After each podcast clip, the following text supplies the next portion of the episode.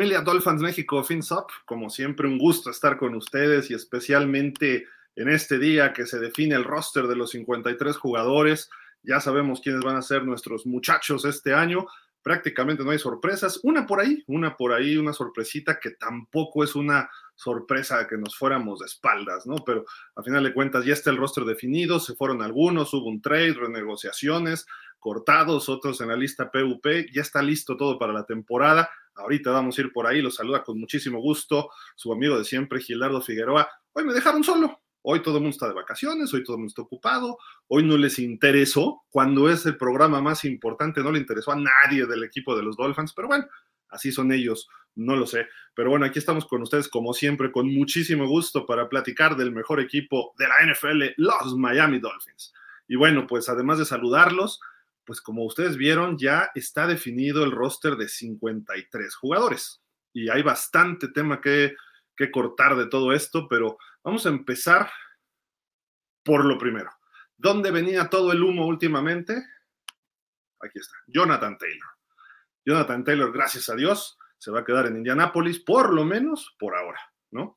Eh, pues de alguna forma Josh Jacobs ya había dicho que firmaba con el equipo de los Raiders y Jonathan Taylor lo mandan hoy a la lista de eh, jugadores que no pueden desempeñarse de la PUP en los Colts. No se hizo el trade, habían puesto un límite de fecha el equipo de los Colts y se va a quedar ahí con ese equipo. Quizá de aquí a media temporada las cosas pueden cambiar, sobre todo en esa fecha límite por ahí de la semana 8 o 9. Pero por el momento Miami está bien, no le mueven al roster eh, no llega un contrato de impacto que pueda afectar, ¿no? Entonces se queda ahí Jonathan Taylor por el momento en lo que sería el equipo de los Colts. Esa es la primera noticia porque hoy a las 4 del Este, 2 de la Ciudad de México, esto, esto ocurrió formalmente. Luego, vámonos con Cedric Wilson. Cedric Wilson, déjenme quitar el loguito porque está tapando el encabezado. Cedric Wilson reestructura su contrato con los Dolphins. Eh, esto es muy positivo porque libera un poco de millones. Ahí, como ven ustedes, dice Ian Rappaport, eh, abrió 3 millones de dólares en el tope salarial después de que llegó un acuerdo que le pagara 5 millones de salario base esta temporada con, eh, pues hasta poder ganarse 7.25 millones en total.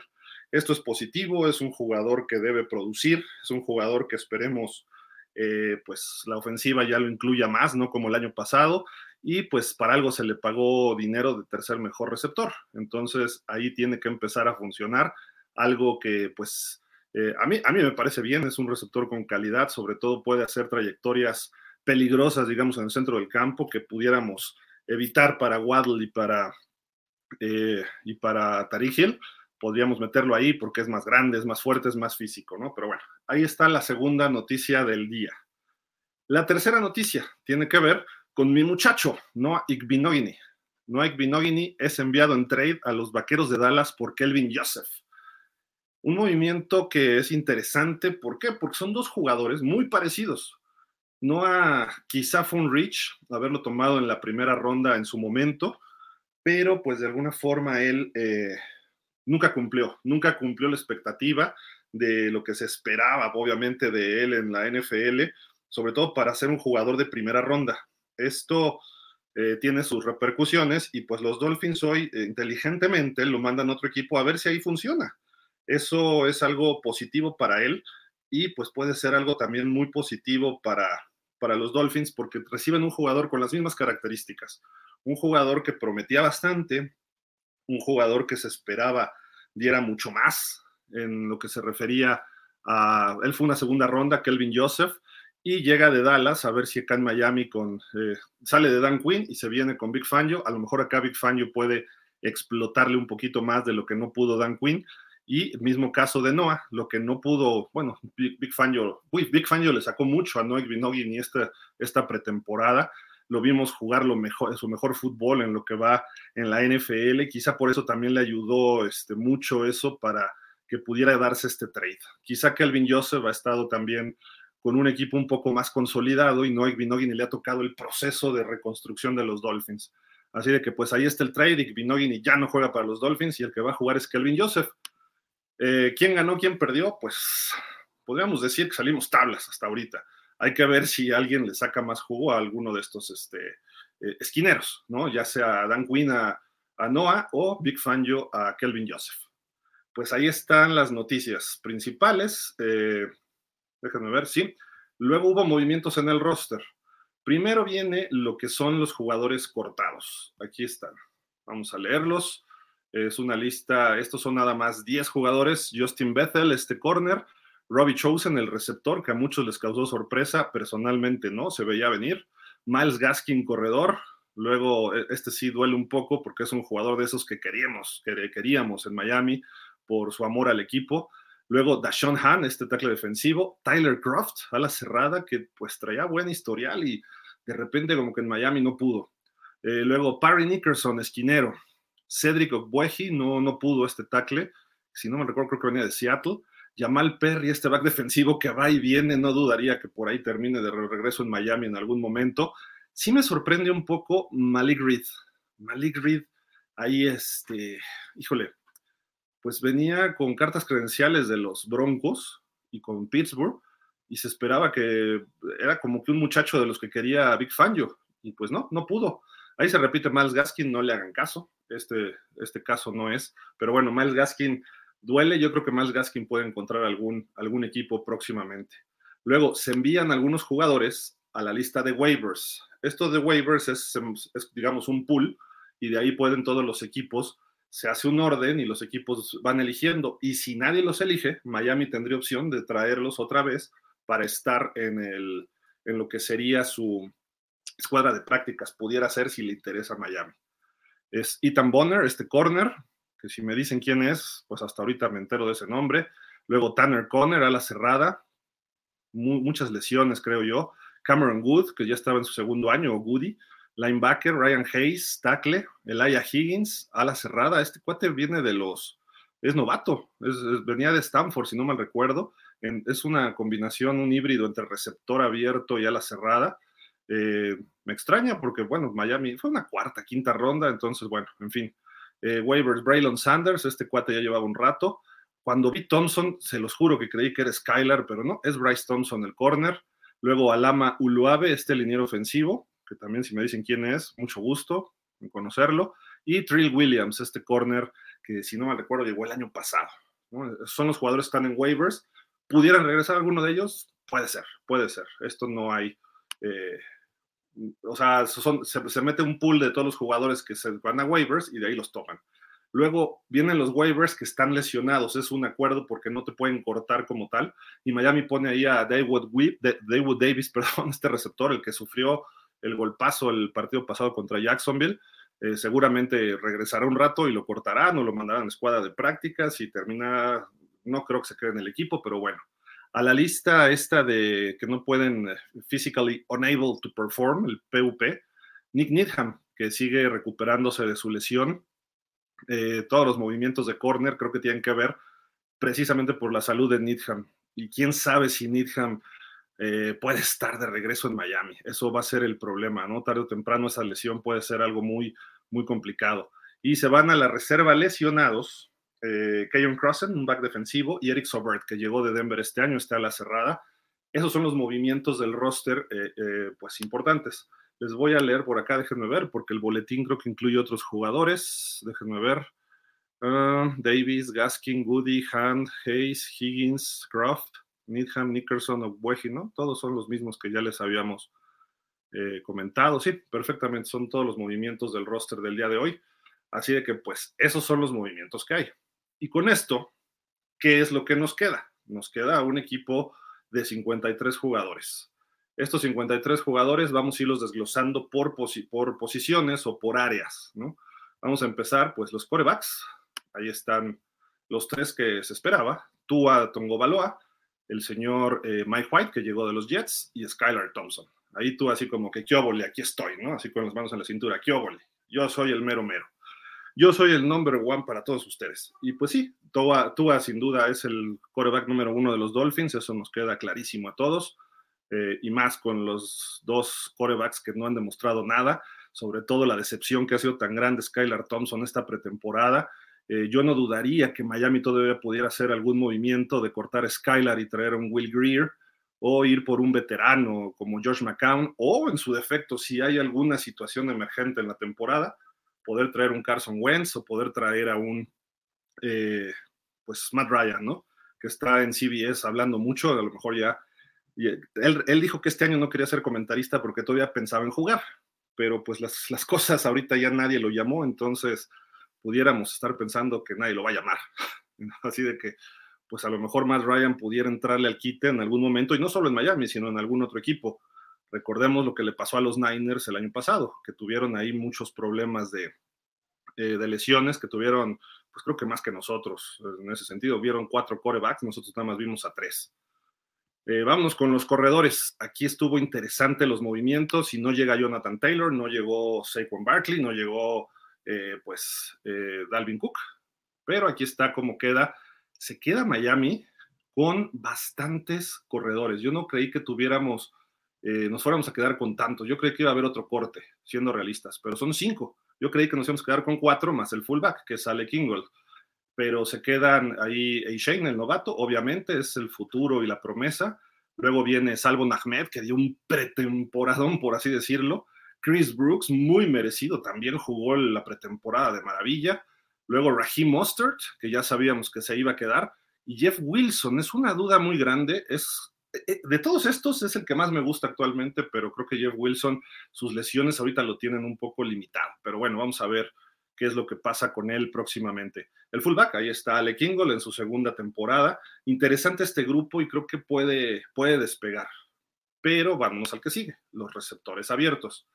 Aquí es donde hubo algunos movimientos, seis receptores abiertos, tal cual se esperaba. Normalmente todos los equipos manejan ese número de, jugadores, bueno, de receptores, porque puedes meter un spread, tienes cuatro abiertos, puedes meter un triple doble o un empty, como le quieran llamar, y ahí tienes cinco receptores y dejas uno en la banca. Y también hay que ver las lesiones, cómo viene el ciclo del equipo, ¿no? Pero ahí están, son Braxton Berrios, slot y que además va a regresar patadas de despeje, River Crackraft, que ahí me brinca un poco, porque ¿por qué tanto amor por Crackcraft? Ha hecho cosas buenas, pero yo ahí sí creo que Robbie Chosen hubiera sido el elegido. Luego Eric Ezukanma, este muchacho que ahí aparece en pantalla además, creo que él puede, él puede, eh, esperamos más de él todavía, que dé un brinco, a ver si ese número no le, no le cae, este, eh, ¿cómo se llama? No le, no le afecta en, el, en lo que sería, pues, eh, una cuestión de, eh, de ese número que se llama La Suerte por Preston Williams. ¿no? Luego viene Tyree Hill, el Chita, Jalen Waddle del Pingüino y Cedric Wilson Jr., que creo que estos últimos tres es así en ese orden tal cual, 1, 2, 3, para que sean los receptores de Miami. Y el 4, pues estaría yo creo que Braxton Berrios, River Crackraft. En su calma lo veo más como el último de la lista, pero en una de esas puede pegar el brinco. Vámonos a las alas cerradas. Aquí sí me sorprendió que nada más tanto problema con las alas cerradas y termina quedándose con dos. Hay uno que está en la lista de lesionados, que es Sobert. Entonces ahí no me afecta tanto, pero así el roster hoy aparece con dos alas cerradas, que es Julian Hill y Durham Smithy, que Smithy sabíamos que se iba a quedar. Eh, Sobert es el que mejor bloquea, creo yo, y Julian Hill, pues es una sorpresa agradable. Así de que ahí están los, eh, alas cerradas, un, un factor interesante que vamos a ver si ya puede explotarlo eh, lo que quiere Mike McDaniel. Mike McDaniel quiere replicar lo que pasa en San Francisco.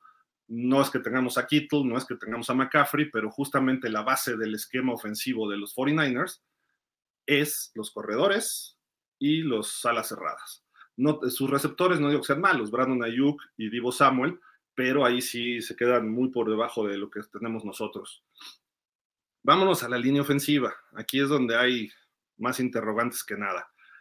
10 jugadores se quedan en línea, por lo tanto significa que hay dos paquetes de jugadores, aunque algunos pueden dobletear o tripletear en algunas posiciones.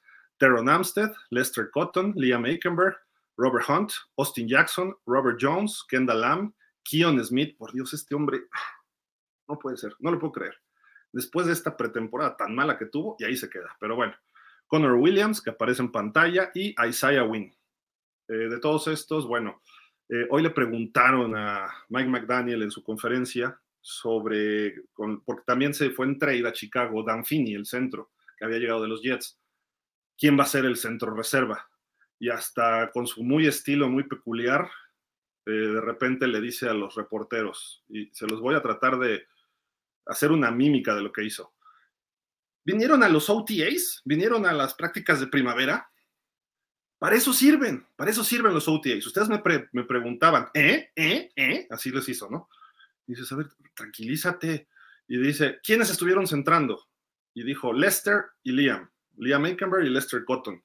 Eh, lo comentamos nosotros en su momento en el programa y pues ahí vemos que, este, ya sabemos por qué, por qué lo hizo en su momento, porque Connor Williams también no quería formar parte de, o sea, quería el holdout eh, hasta que no le dieran un nuevo contrato, que el cual no consiguió, pero se presentó y todo, vamos a ver. Yo creo que Connor Williams se va a quedar en el equipo y le deben ofrecer otro contrato el año que entra, pero en caso de que él no pudiera, pues ahí dice que Liam Aikenberg, a lo mejor esa es la solución de Aikenberg, ¿no? Ya jugó de tackle, tackle derecho, tackle izquierdo, guardia izquierdo y en ninguna ha funcionado. A lo mejor de centro, pero si de guardia lo mandaban de pompas, de centro lo van a sumir peor que Ezekiel Elliott, ¿no? Entonces, yo creo que pues ahí no, por ahí no va. Y el caso de Lester Cotton, pues bueno, creo que tiene posibilidades, ¿no? Pero esta es la ofensiva de los Dolphins como se ve hasta el momento. Nada más hay que agregarle a Sobert como a la cerrada. Se ve bien, se ve completa, no hay nada que nos sorprenda hasta el momento. Quizá lo único, y varios de ahí de Dolphins dijeron que Robbie Chosen. Muchos decían que él, pues yo obviamente veía a Cedric Wilson como el fuerte ahí, y quizás Cedric Wilson se iba a ir si, si no negociaba o no reestructuraba su, su contrato, pero finalmente se queda en el equipo como ese receptor 3 para lo que lo trajeron el año pasado. Entonces, me parece un movimiento interesante. Chosen pues si vemos su carrera, tuvo ahí una temporada regular con los Jets, una, dos, tres atrapadones largos de Sam Darnold, luego habló mal de Sam Darnold, lo cortaron, se fue, bueno, lo cambiaron, no sé ni qué pasó, pero terminó en las Panteras, luego llega Sam Darnold a las Panteras y así como que no, bueno, eso es karma, eh, se va a Arizona y en Arizona pasa también desapercibido y Miami lo toma este año y dices, bueno, pues es un jugador que puede explotar ciertas trayectorias, sobre todo largas, es un, un es un Devante Parker malo. Entonces, digo, Devante Parker era mejor en eso.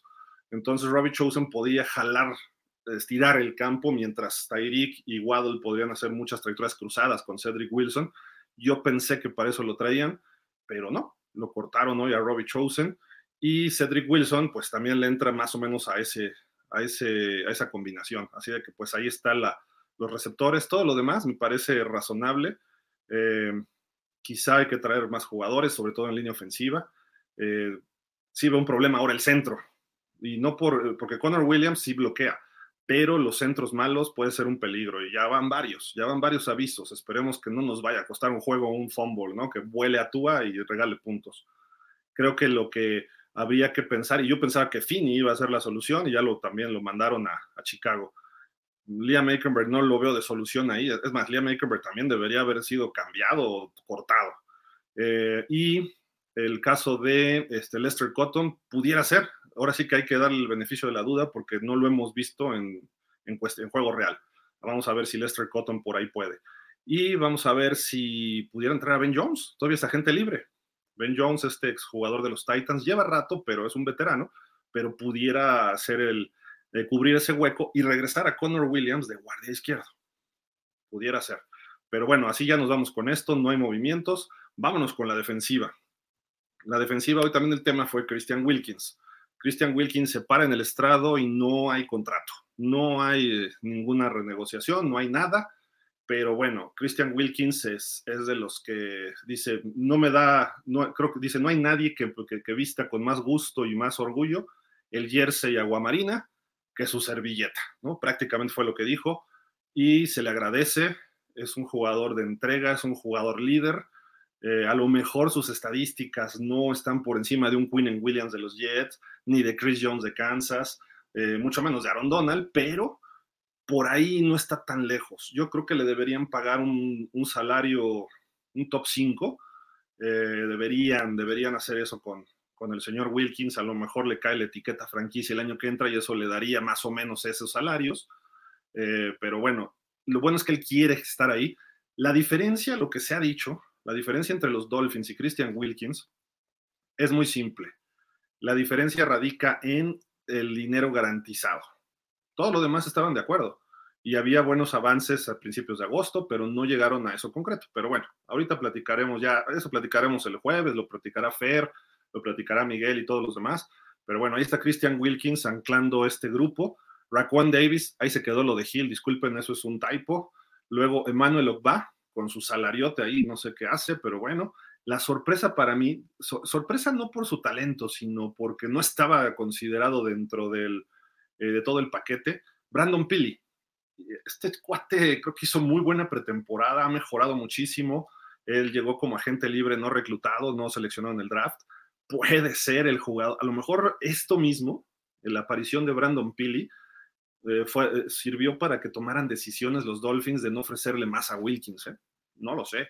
Habrá que ver, a lo mejor Pili, como dicen los muchachos, se la rifa, la rompe y rompe a Wilkins, ¿no? Entonces vamos a ver. A Zach Sealer sí le dieron su lana, algo así como 10 millones por año, una cosa así en tres temporadas, muy merecido. Y también lo dijo Wilkins.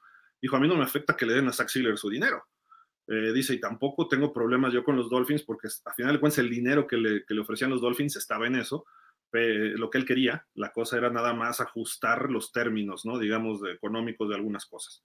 Y Zach Sealer, merecido. Zach Sealer, muchas capturas. Zach Sealer, muchas presión números parecidos incluso a los de Wilkins, así de que estos dos tackles defensivos en esta formación 3-4, pues ellos dos son los que también pueden poner mucha presión al quarterback. Entre los dos sumaron 7 sacks. Creo que son pocos. Más cuando vemos que Quinn Williams estuvo arriba de 10 y Chris Jones también. Aaron Donald normalmente anda arriba de 10, no supe cómo estuvo el año pasado, pero Christian Wilkins debe generar más sacks. Ahora, el año pasado, no solo Wilkins, sino toda la defensiva de Miami, todos los que presionan, no tuvieron los mejores eh, números en sacks porque no teníamos corners. Entonces los corebacks se deshacían del balón muy rápido. ¿Cuántas veces no vimos la temporada pasada que estaba ya por llegarle Bradley Choff al coreback rival y soltaba el pase?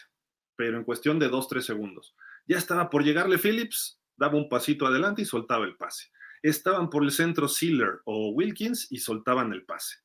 Entonces, eh, ahora que estemos mejor con los corners, lamentablemente Ramsey no va a estar hasta quizá diciembre, entonces es, pero de todas maneras, lo que está de más en corners puede servir para que pues se ponga un poco más de tiempo y, le den más, más tiempo para presionar a los, a los gordos, a nuestros gordos. Pero ahí están los frontales de Miami, ¿no? La, la línea defensiva.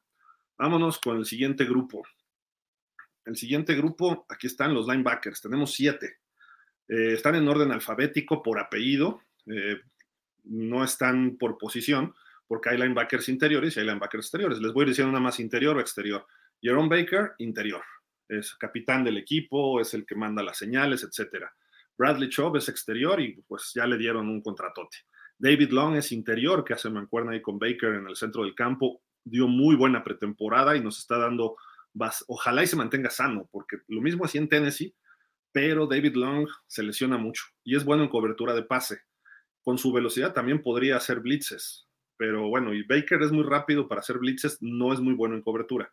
Entonces a lo mejor David Long lo echa esa cobertura y Baker puede apoyar en, disparos del linebacker.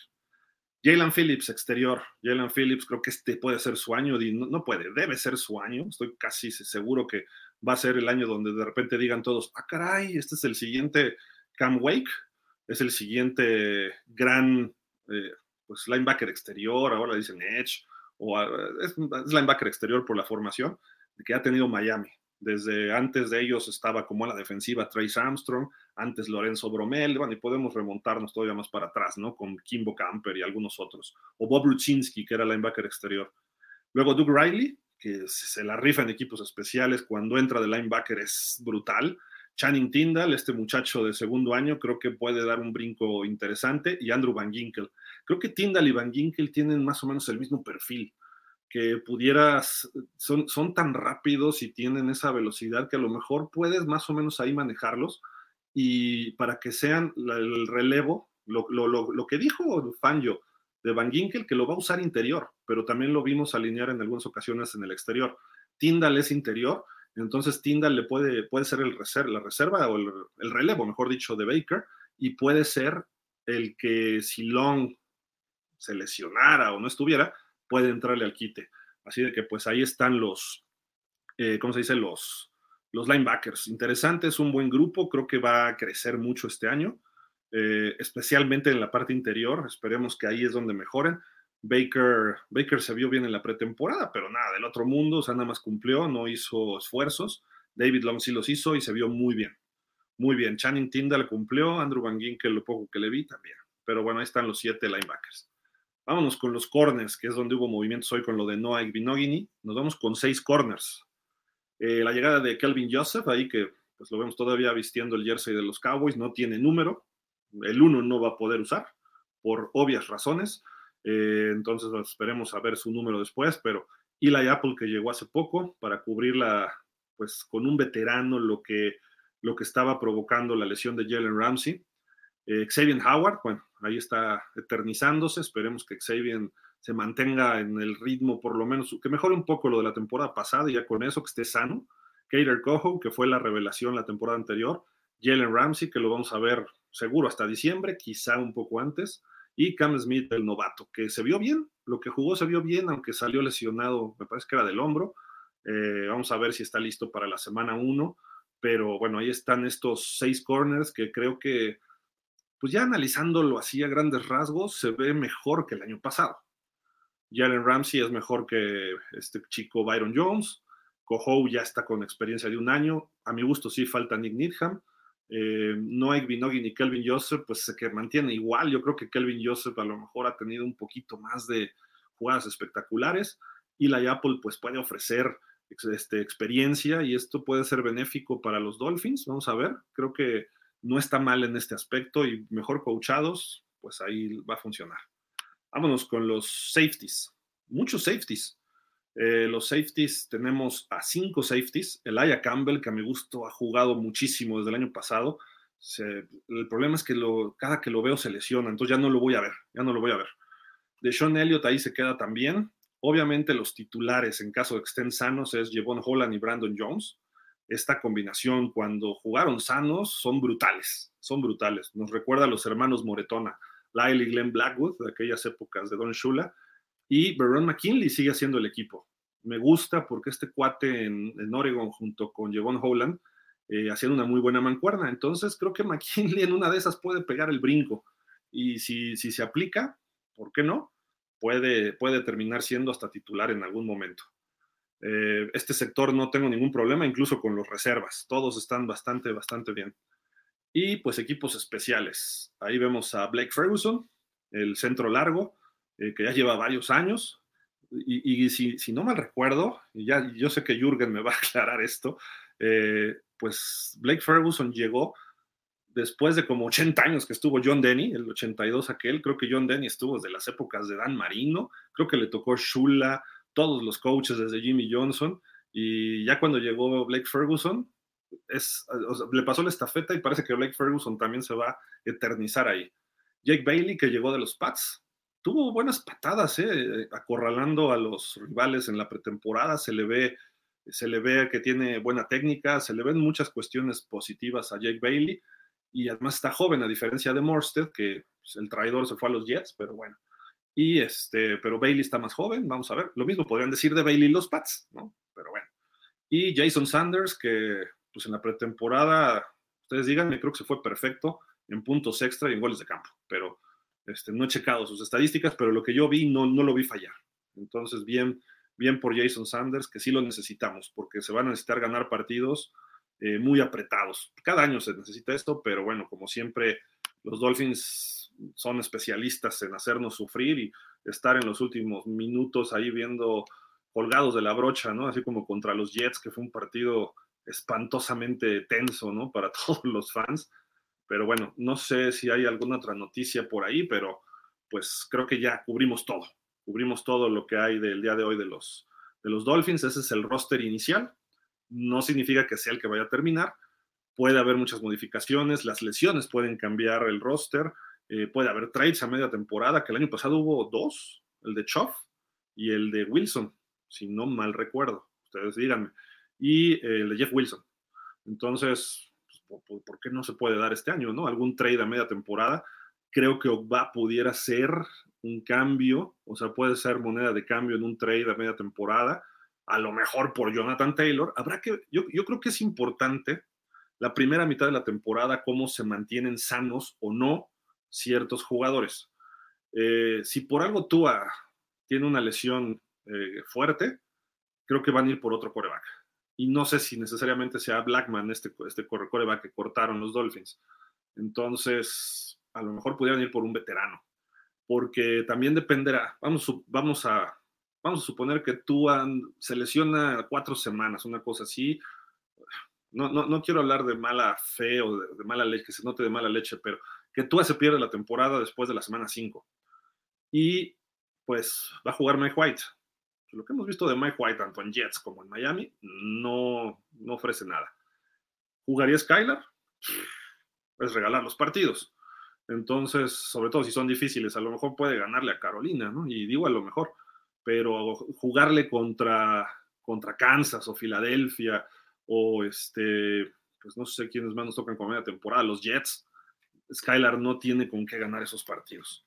Eh, por ahora. No sé si en tres años sea, como dice el buen Javi, el siguiente Tom Brady, ¿no? Pero por ahora es Skylar, nada más. Y pues a lo mejor ahí pudieran levantar el teléfono y hablarle a algún coreback veterano y decir, vénganse para acá, ¿no? Pero pues así está la, la información. ¿Qué opinan de todo este roster? ¿Qué opinan del equipo? Los coaches han mejorado. Estaba eh, McDaniel, obviamente la semana que entra saldrá el primer de chart, quizá el lunes o martes de la semana que entra. Con suerte a lo mejor sale por ahí de este, de este viernes.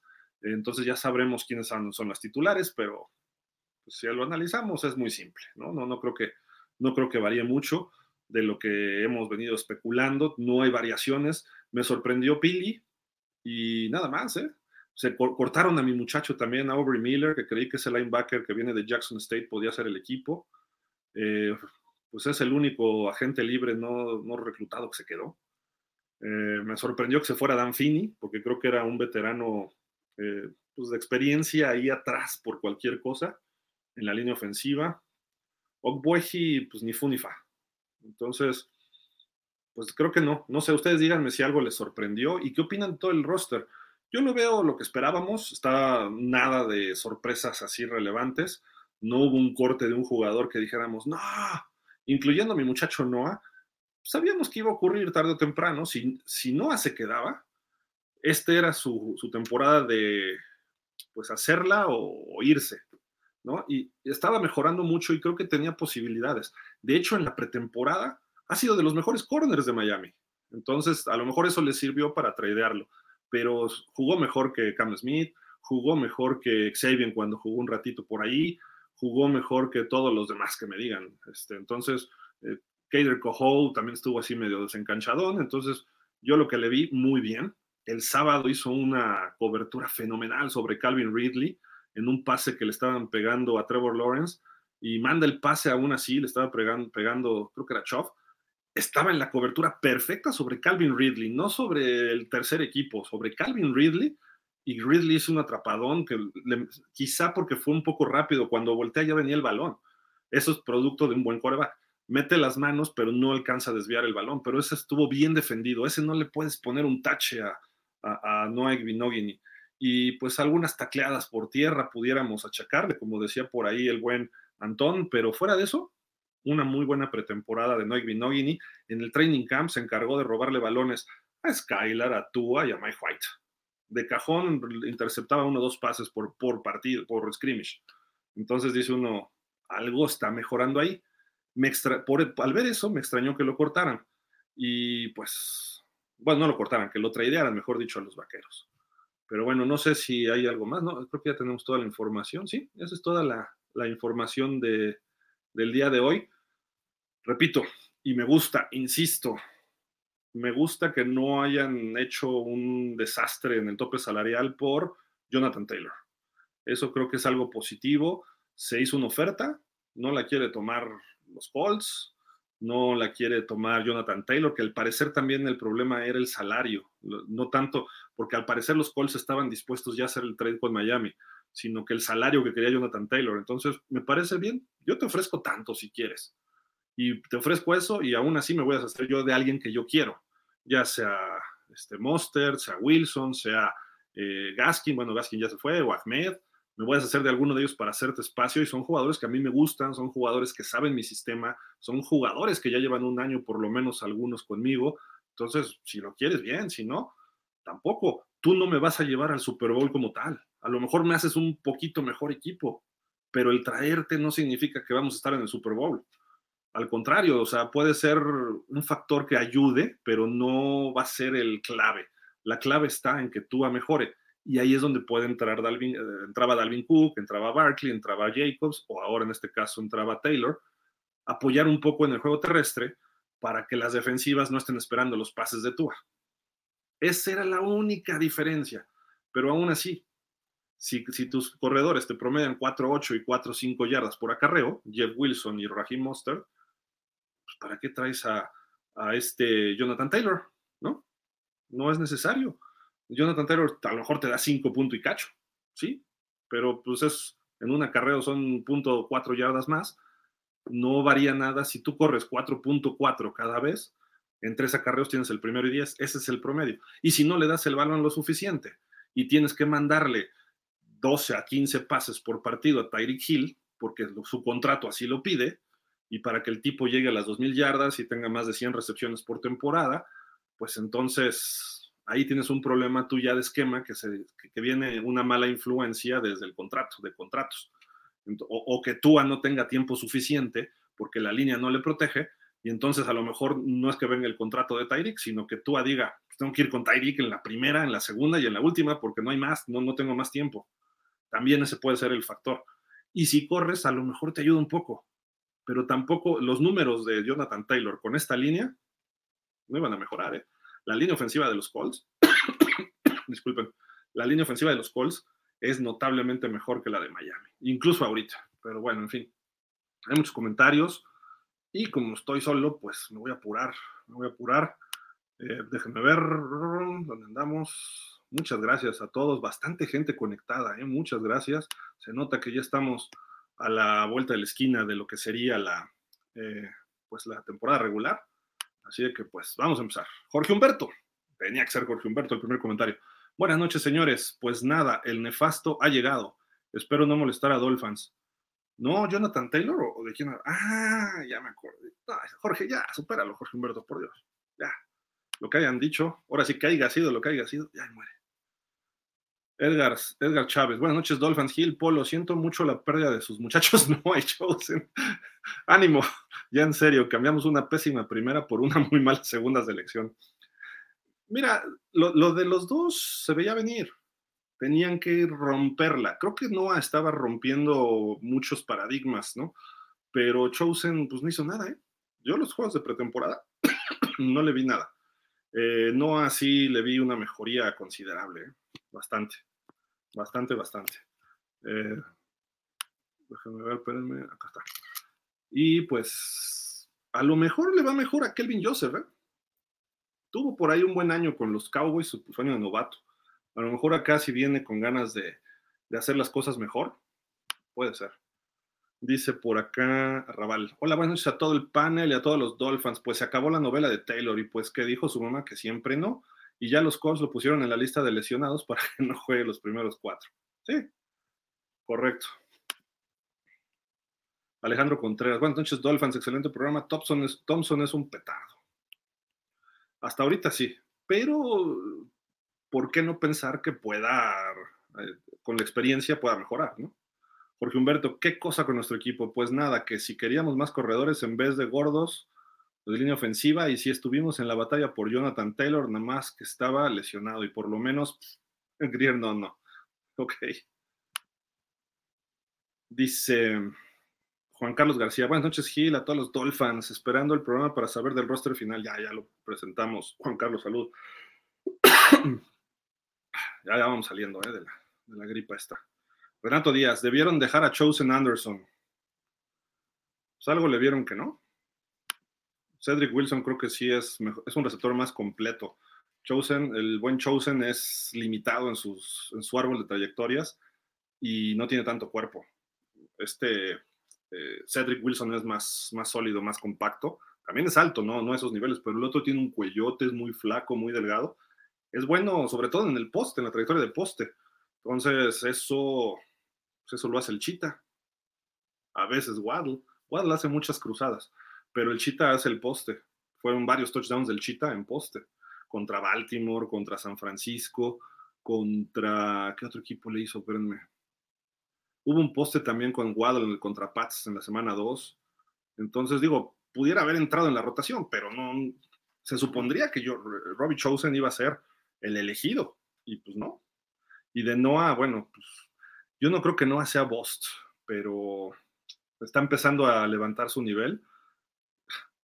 Esperen, o sea, no, no, no, no, vaya, no vaya a ser que el 24 de diciembre los dos pick six que he pronosticado no los vaya a hacer a nosotros, a Skylar, ¿no? Que tenga que jugar Skylar ese partido y le haga los dos pick six a Skylar. Yo esperaba que se los hiciera Herbert en la semana 1, pero pues ya Greer lo mandó a Dallas. Dice Arrabal, todos contentos con los movimientos. Gil, no tanto. Te lo dije, Gil, la semana pasada, Gaskin Cuello le ganó el puesto el 33. Noah es un bust. Por fin se fue reestructuración de Cedric. Sí, correcto.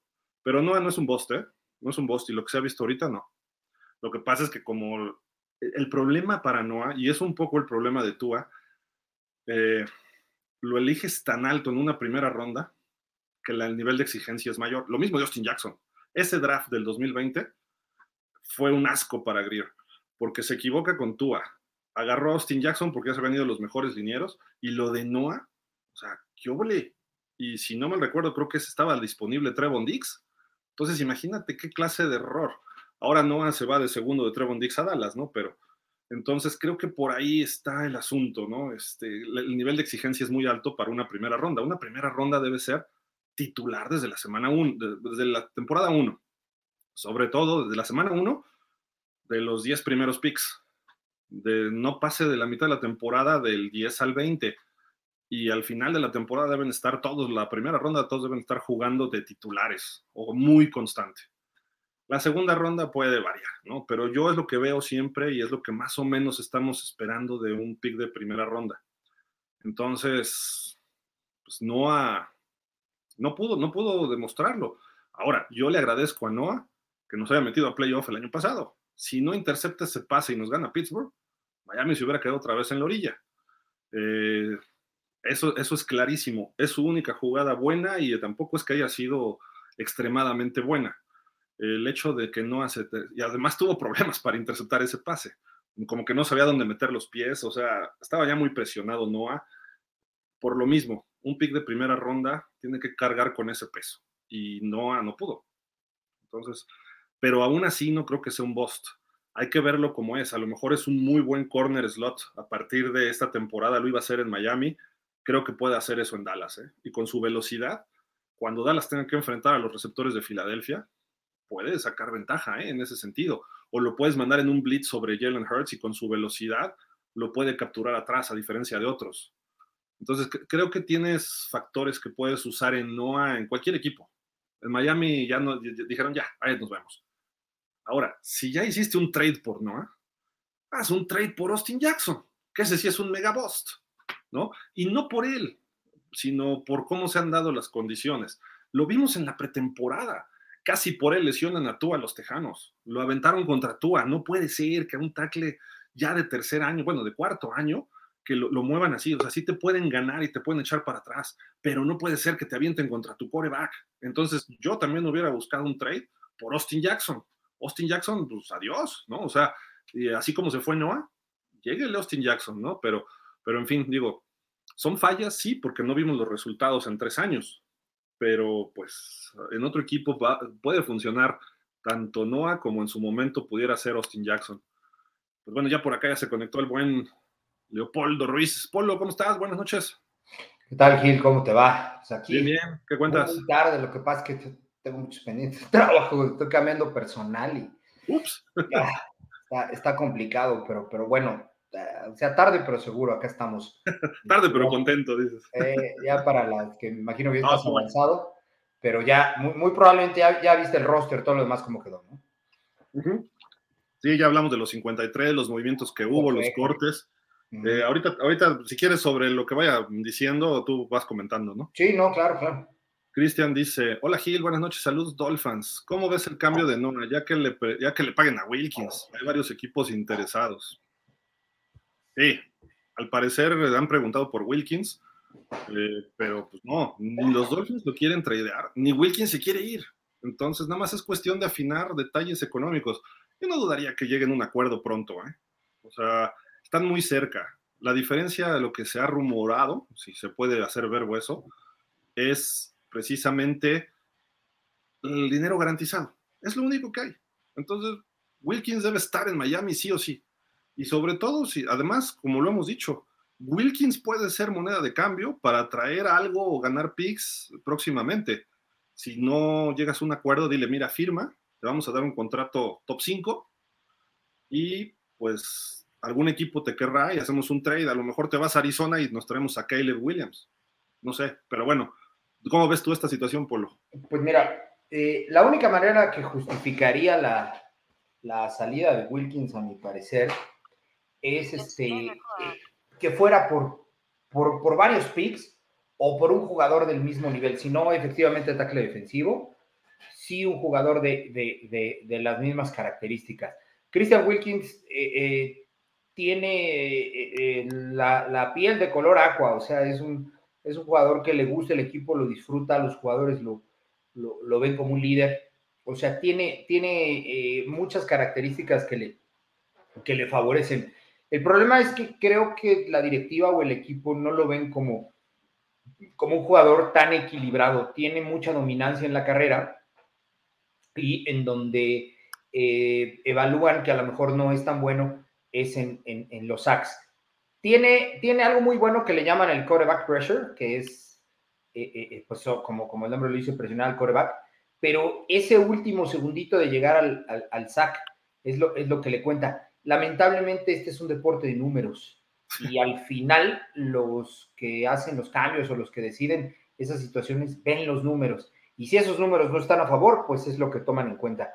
Yo creo que sí valdría la pena que se quedara, es un chavo que, que eh, ama al equipo, lo quiere mucho, eh, él realmente está convencido de querer estar ahí, pero obviamente pues es su carrera, esta es una carrera profesional y tiene que, tiene que, ser bien pagado. Yo esperaría que llegaran a algo, si el equipo realmente eh, es inteligente, lo conserva. Y si no, si peca de inteligencia, entonces lo que tendría que hacer es que traerse por lo menos un primer pick que lo vale sin, sin, sin lugar a dudas y por ahí una cuarta o quinta, ¿no? Con esta habilidad que tiene Greer para negociar esas cosas, que ahí sí tiene palomita. Este, eh, se iría por un, por un primer pick y por otro de cuarta o quinta, aunque no fuera del mismo año. De, acuerdo. Yo, yo estoy totalmente de acuerdo. Y además, Wilkins hoy dijo que no ha pedido trade de él. Y los Dolphins tampoco lo han ofrecido ni han escuchado a nadie. Les dijeron, no, no hay trade. Ambas partes se quieren pero es como la esposa que dice, no te quiero, pero sí quiere. Entonces ese, ese asunto, ahí están en ese estira y afloje. Yo, yo no creo que se vaya Wilkins.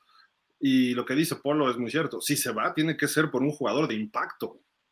Sí. Y, o sea, si te vas a llevar un, un pick del draft, pues tiene que ser un pick muy alto para llevarte un jugador que te pueda cambiar una franquicia. Y eso solamente hoy en día es un coreback o un receptor.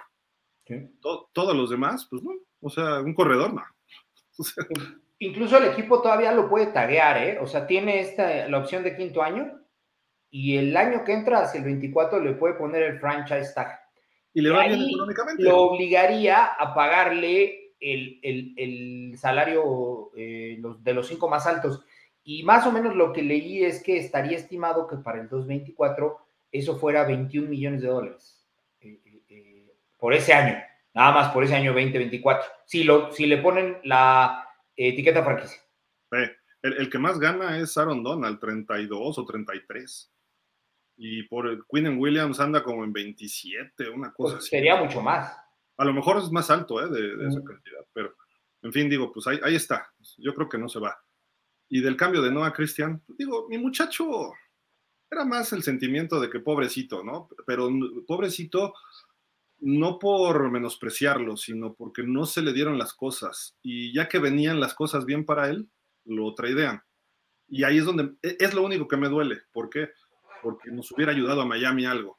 De hecho, yo lo veía como de todos los corners que no sean Xavier Howard, él podía ser el titular la semana uno, hasta que regresara Jalen Ramsey, por lo que se ha visto y lo que ha hecho. Entonces, este, además, estaba en pases defendidos, estaba en la jugada. Le completaron dos, tres pases los tejanos, pero dos pases que puso CJ Stroud de veterano. Entonces, digo, eso ya hay, hay, que, hay que analizar ya, eso es lo que se ve de la pretemporada, la acción de cada jugador. Y lo hizo, y lo hicieron equipo, o sea, primer equipo de Houston, primer equipo de Jacksonville. Y sobre todo de Jacksonville, estaba en todas. Entonces, o sea, y dices, Jacksonville fue un equipo de playoffs Sí, estaba madurando, el, chico estaba madurando y hubiera tenido una, no creo que fuera una breakout season, como le llaman los, los gringos, de, así que la rompiera, pero era muy probable que sí fuera una, una, eh, una temporada de consolidación. ¿No? Como el año pasado, por lo menos. algo, algo similar. Y lamentablemente, pues uno no sabe para quién trabaja, ¿no? Eso se lo va a dar a, a Dallas. Y este, pues no tengo bien presente, creo que nos dieron una segunda, ¿no? Si no estoy equivocado. Vino Kelvin Joseph, fue jugador por jugador. Ah, es cierto, sí, sí, sí, sí. Y no sé allá qué, calidad tenía él, estaba de segundo equipo. Más o menos, eh, nada, nada distinto. Fue, un trade, digamos, de corners 3 o 4 del depth chart, ¿no? ya, ya, ya. Allá estaba detrás eh, de este Trevon y de Stephon Gilmore que llegó este año y nunca pudo tomar la titularidad. Se la ganaron otros, otros este, jugadores durante sus años en la NFL. Lo mismo, mismo caso de Noah. Claro. Solo que este cuate sí tuvo su año de novato, no le fue tan mal, ¿eh? estuvo bien. Entonces, como que tiene ese imán hacia el balón, lo que Tua, lo que Noah no tenía, o no ha mostrado todavía. No, y también Tua, claro, es cierto. Bueno, él, sí tiene ya vamos a empezar, ese, ese tipo de trade de tackle por tackle nos hubiera venido bien con Austin Jackson, o de jugador por jugador más bien. Porque cualquiera es mejor que él. Entonces, eh, eh, eh, yo creo que sí. O sea, ¿por qué Austin Jackson sigue en el equipo? Eso es lo que no entiendo. Y Skylar Thompson. Mira, Austin Jackson, pues a lo mejor empezó subiendo y de repente se quedó y ahorita estaba de bajada. El juego de Houston, Polo. Se dio pésimo. Sí, sí, sí. Entonces, no sé no, no, no sé qué estén viendo ahí, pero vamos, va a ser un, karma durante la temporada la línea ofensiva. ¿eh? Hablaste del que traíamos, del que trajimos de los Jets, que también se fue. ¿Lo mandaron a Chicago? Fini.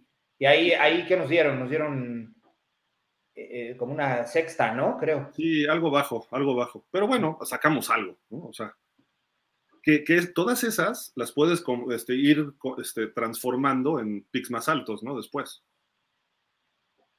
y eso sería bueno para negociar por un pick alto el año que entra, por un coreback estelar. tenemos con lo de Cedric Wilson, quedaron como en 11, 12 millones, ¿no? Nos quedó el... No, no sé cómo ajustó, pero se van a ahorrar 3 millones en el top salarial los Dolphins. Estuvo, estuvo bien, fue, fue agradable eso. Y qué bueno que se quede Cedric. Y de, lo, malo de lo que digo es que Chosen no se quedó. Yo, yo los veía los dos, ¿eh? te soy sincero. Si es que el equipo se quedó con seis receptores en lugar de siete que pudiéramos este, pensar. Eh, y pues sí, creo que Cedric Wilson gana lo que ofrece. Ahorita está ganando lo que ofrece. Parece que 5 millones con incentivos a 7, creo que así quedó. Este, son muy justos. Y podría eh, eh, tender a más si tiene una temporada donde la rompan. Y lo que vimos en pretemporada, le están mandando muchos pases. Ahora, jugó él en lugar de Waddle. o sea, en el esquema, lo, sobre todo cuando jugó Tyreek Hill. Cuando no estuvo Tyreek, él era el uno. Entonces, su jerarquía es detrás de ellos dos. Tienes que darle un poco más de, involucrarlo un poco más. Y creo yo que puede ser un factor X este año, Cedric Wilson, porque ¿qué van a hacer las defensivas rivales? Pues cubran al 10 y al 17 y entonces de repente ya al 11, pues mándale al tercer corner o al cuarto corner, porque hay dos contra Tyreek, hay un corner contra Waddle y el que quede va con él, y ahí vamos a tener ventaja. Entonces Cedric Wilson sí puede tener jugadas impactantes, más o menos lo que hizo Sheffield el año pasado. Un poco crackraft, pero creo, creo que por ahí puede explotar. Arrabal dice, lo que no me gustó fue que aún no han arreglado nada con Wilkins. Mira, lo, que, yo, lo que yo digo, y no, no, no tengo el conocimiento de directa, de, primera fuente, ¿no? Pero lo que he leído, sí hay arreglos. y están muy cerca. Pero ese, ese último detalle es, no sé si son 2, 3 millones de dólares en dinero garantizado, porque la cantidad, lo que se ha dicho, la cantidad total del contrato ya están de acuerdo. El problema es algo como lo que le ocurría a, un quarterback, no me acuerdo quién era, que el problema era el dinero garantizado, lo que estaban peleando. Si no recuerdo, creo que era de Sean Watson o Lamar Jackson, creo que era Lamar Jackson el problema. Eh, o sea, quiero de mi, 100%, quiero el 50 garantizado, el 60, no sé. Entonces, ese es el único problema que hay con, con Wilkins ahorita. Y yo creo que se puede resolver rápido, ¿eh? No lo sé. Grandizer 12 dice, oye, ay, me di dos clics. Dice, oye amigos, saludos, dice Grandizer. Martes gigante. Oh, bueno. Don Gildar, ya me hice sentir más viejo de lo que estoy. Dolphins México, Fins Vamos, Miami Dolphins. Dice por acá Jorge Humberto. Nos trajo otro lesionado, pero según Ian Rappaport, en octubre podrían seguir con esta negociación. Lo único bueno es que Fangio hizo un poco, un poco bueno a Noah y fue enviado a Dallas, pero como siempre, y ahí se porta. Raval dice, yo hubiera hecho al revés el movimiento. Primero me acomodo con Wilkins y Sealer, sería el término de la temporada. Chosen y la línea que venía de Jets también fuera. Sí se fue Fini, a final de cuentas, en, trade. Rafael Jara, buenas noches Gil, familia Dolphins. Llegó la hora cero, tenemos a los 53 hombres que nos darán ilusiones, corajes y sobre todo la pasión aguamarina 2023. Ah, corajes no, este año va a estar bueno. Juan Pablo Ramírez, buenas noches, saludos los delfines, siendo los delfines en los cambios. No entiendo el cambio de jugador en la misma posición. Tu muchacho se lo llevaron, Gil, saludos. Y, es algo parecido. Ahora sí que no creo que ni se pierda ni se gane. Lo veremos en la productividad después de la temporada. Capaz de que de repente se lesiona Gilmore o Trevon Dix en Dallas y este cuate la rompe allá, ¿no? Hay, jugadores de características similares que hasta uno podría pensar que no, pero el clima, el ambiente influye y, en un equipo se adaptan mejor que en otro, ¿no? A lo mejor no ha, y lo que voy a decir pues ya, ya no tiene caso, pero a lo mejor no ha, jamás debió haber sido seleccionado por los delfines. y en el momento en el que fue seleccionado por otro, hubiera hecho mejor, porque ya hemos platicado que las cualidades las, las tiene, ¿no? Y, mira, creo, creo yo también, Brian Flores y Josh Boyer manejaban bien la defensiva, pero no eran Belichick. Y Belichick hacía grandes corners. Lo que hacía muy bien, y es su especialidad de, de Brian Flores, eran los linebackers. Y Boyer como que también se movía ahí, y safeties. Pero los corners como tal no estaban muy bien coachados en Miami. Xavier Howard es un talento natural, Byron Jones es un talento natural, entonces era difícil desarrollarte con donde no hay el mejor coacheo posible. En Dallas hay coacheo ahí y eso puede ayudar, ¿no? Entonces, y ahora que llegó Fangio, Fangio sabe coachar los corners y además lo que llegó de Renaldo Gil les, le ayudó en dos meses.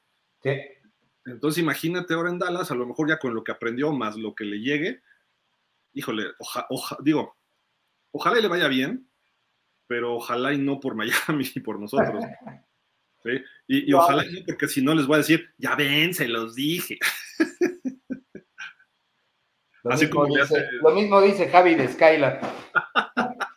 Oye, así como le hizo hoy en la conferencia Mike McDaniel. Ah, ah, ah. ah sí, sí, sí, lo vi. no, bueno. Ah, bueno. César Thomason, pandilla, buenas noches. Saludos, igual, César, saludos. Dice por acá Jorge Humberto. Ay, pero este señor Kevin no creo que sea nada más que de relleno. Lo único bueno es que ha jugado un poquito más que Noah. Pero cuando se van los dos lineros ofensivos, el Boss Jackson y su amigo Eichenberg. Pues les, repito lo que dijo McDaniel hoy, que Eichenberg pudiera ser el centro relevo, ¿eh? Sí, porque no hay. Él y Lester, ¿cómo se apellidan? Cotton. el, señor, Lester Algodón. Pues ojalá no fuera el relevo y a lo mejor una de esas hasta eh, eh, lo metieran ahí al centro y movieran a Connor Williams de Gar. Ojalá. Eso le daría un poquito más de solidez a la línea. Pero, pero Polo, imagínate que pongan a Eikenberg de centro. le mandas al, tackle más grande que tengas y ya abriste el centro. O sea, ya acabaste toda la presión interior para la carrera o para el pase, lo acabaste. O sea, si, como guardia lo echaban para atrás, un tackle más ligero o una a la defensiva. Entonces, yo creo que Aikenberg, si no va a jugar de tackle derecho, no va a tener cabida en la NFL. ¿eh? No solo en Miami, en la NFL si no cambia sus cosas. Justin Jackson, por Dios, o sea, me da pena porque el muchacho perdió su, su fuerza desde que donó la médula para su hermana en USC y ha ido recuperando. Se presentó al training camp, hecho un toro, ¿eh? macizo, casi sin grasa, pero pues, lo vimos contra los Tejanos, contra un liniero, si no de segundo equipo porque era el primero, pero pues es un equipo que está apenas creciendo, entonces no es un liniero estelar. Sí. No era JJ Watt, pero en fin. Dice Iván aquí, saludos amigos, gracias por la transmisión, no olviden dar like, nada nos cuesta y es un gran esfuerzo el que hace el equipo de Dolphins. Sí, gracias Iván, saludos. Gracias Iván. Dice por acá Iván, tenemos que ver para qué da este plantel.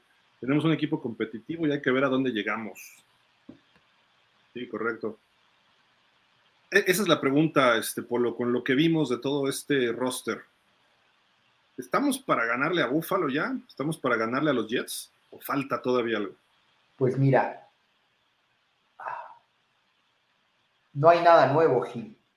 Lo único nuevo que traíamos que era Jalen Ramsey, de impacto, me refiero.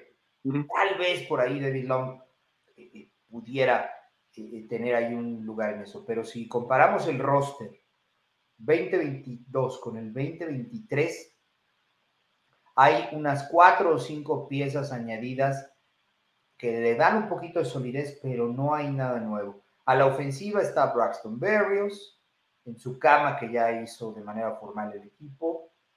Este, la línea sigue eh, casi a imagen de semejanza con una que otra variante y este corredor Brooks que, tuvo muy buena pretemporada y que, y que, y que hizo el equipo. Eso es a la ofensa, no hay más. O sea, de relevancia, de impacto. Y a la defensa, el que traíamos que nos colocaba en, en, las estadísticas o más bien en los, en los análisis eh, como una defensa top 5, eh, que era Jalen Ramsey, se nos, se nos lesionó muy tempranamente. Eh, creo que hubo después un, un análisis como una semana después de la lesión de Jalen Ramsey, ya nos mandaban como al 16, una cosa así. O sea, sí, de manera muy, muy, muy cambiante. Entonces, si lo vemos de manera objetiva, eh, eh, eh, como un absoluto, no hay, no hay nada diferencial en el roster. Diferencia del 2021 al 2022, donde tuviste a un Tariq Hill, okay, donde nos trajimos a Cedric Wilson, que, tiene que dar ahí el, repunte, etcétera, etcétera, ¿no? Entonces, sí había ahí un poquito más, pero ahorita no hay diferencia. Bradley Chops vino desde el año pasado, entonces no hay un jugador de impacto que marque que marque una diferencia en plantel, más que la experiencia y mejor cocheo a la defensa. Justamente, y por ejemplo lo de Jonathan Taylor, que hoy se supone que se viene abajo esa, ese posible trade, según los Colts, que ya habían puesto esa fecha límite de hoy para hacer el trade.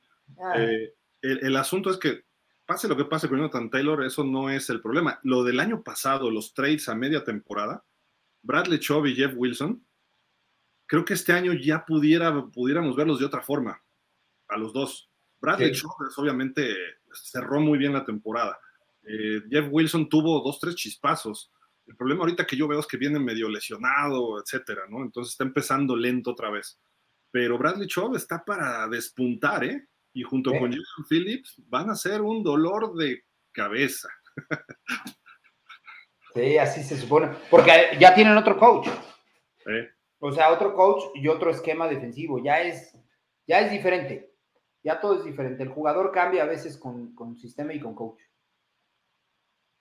Dice Víctor M. Martínez. Buenas noches, Gil. Saludos a toda la familia Dolphins. Excelente programa. Gracias, Víctor. Saludos. Ahí vemos que traes tu jersey. Jorge Humberto, tendrán que haberse ido y ya son malos, malísimos. Ni la carne de puerco hace tanto daño.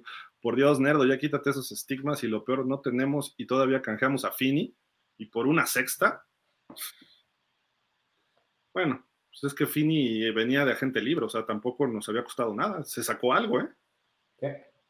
Creo que, creo que hablando de un trade, o sea, hablando de lo que invertiste y lo que recuperaste, pues es buenísimo.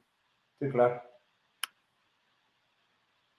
Dice Mauro Alejandro Monroy, buenas noches a todos los Dolphins, sobre todo a los expertos que ayudan a olvidar con sus opiniones de forma momentánea lo que pasa todos los días en una institución pública con su desatinada burocracia. No, güey. ¿De quién hablas? ¿De los Dolphins o las del gobierno de México? Porque es, es muy parecido, ¿eh? La- digo, tenemos nuestro nuestro peje en el señor Greer. Ah, creo que No, te te viste muy mala onda. Te viste muy mala onda con Grier. Lo insulté, lo insulté. Sí, sí. no. Cristian Alvarado, ¿cómo ves lo de Sapi de Pats? Sí me parece mejor que nuestros backups. Lo cortaron a Sapi.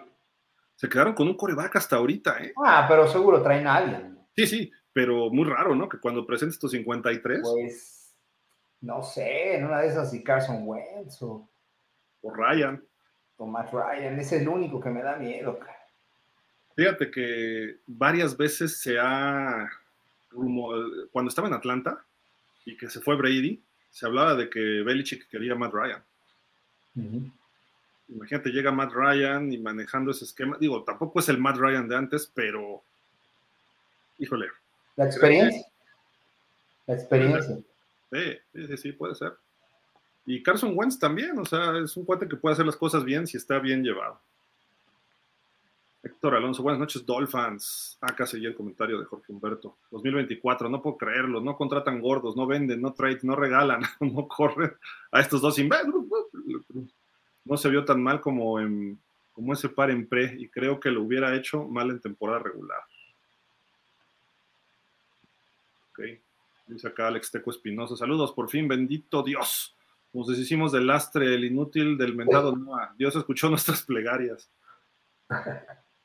Ojo con lo que pedimos, ¿eh? Ojo. Nada más les digo, no, no porque lo defienda, sino que el día que le empiece a ir bien en Dallas, nos vamos a dar de topes. Pues mira, siempre deshacerse o tradear de una primera ronda se puede catalogar como un fracaso. ¿eh? Es un fracaso. Independientemente del jugador que se trate.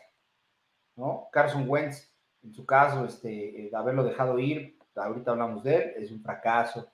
Eh, en su momento Trubisky es un fracaso. O sea, toda aquel primera ronda que en los tres primeros, tres o cuatro primeros años no repuntó en tu equipo y te ves obligado a mandar, es un fracaso. Ve lo que pasó en San Francisco con Trey Lance. Con Trey Lance, exactamente. Y, y a- a- lo que a mí me gustó, no me gustó, si tenía una buena impresión de John Lynch, quítense señores porque este cuate tiene integridad, congruencia. Lo entrevistan en el partido que estaban contra, ay, bueno, el de San Francisco el sábado. ¿no? Y se sienta en el palco y le dicen, bueno, ¿qué pasó con Trey Lance? ¿no? Estaba fresquecito, ¿no? Como las tortillas, el tema de Trey Lance. Y dijo, lamentablemente nos equivocamos como institución, este, no le estamos echando la culpa a él, no funcionó, dijo, no funcionó y tomamos otro camino. Al tercer año, ¿eh? Tomamos otro camino y estamos en eso. Quizá porque creen que Brock Purdy les va a salvar la chamba, ¿no? Pero este, si fuera eso, ¿para qué traen a Sam Darnold? Nada más pregunto yo. Pero bueno, el asunto es que la forma en que lo dijo, y sí lo dijo así como que dijo, y es un buen muchacho, y le deseamos lo mejor, eh, no ha podido con las lesiones, eh, es un tipazo, gran persona en el vestidor, y pues en Dallas están temblando ahora Dak Prescott y muchos. Están temblando y dices, "Ay, se supone que Dak Prescott ya es un coreback que gana 40 millones, y- y llega Trey Lance y dices, bueno, Fíjate, no he tenido la oportunidad, pero ¿ya tienes la opinión de Aaron o todavía no? sí, el- ayer, ayer en el programa de pausa, Ah, estuvo, ¿Y qué dijo? pues a grandes rasgos, bien, o sea, le gustó lo que llegó y no, no, no ve problema con Dak Prescott, yo tampoco lo creo, por ahorita no,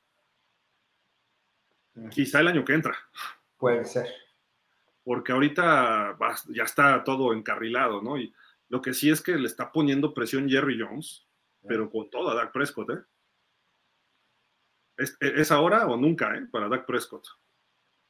Pero, y eso, ¿cuándo lo ha hecho Greer? ¿Cuándo le ha puesto presión a Tua? ¿Cuándo ha reconocido que se equivocó Greer? Hasta ahora que, que se deshace de mí. Es que le tendría que traer.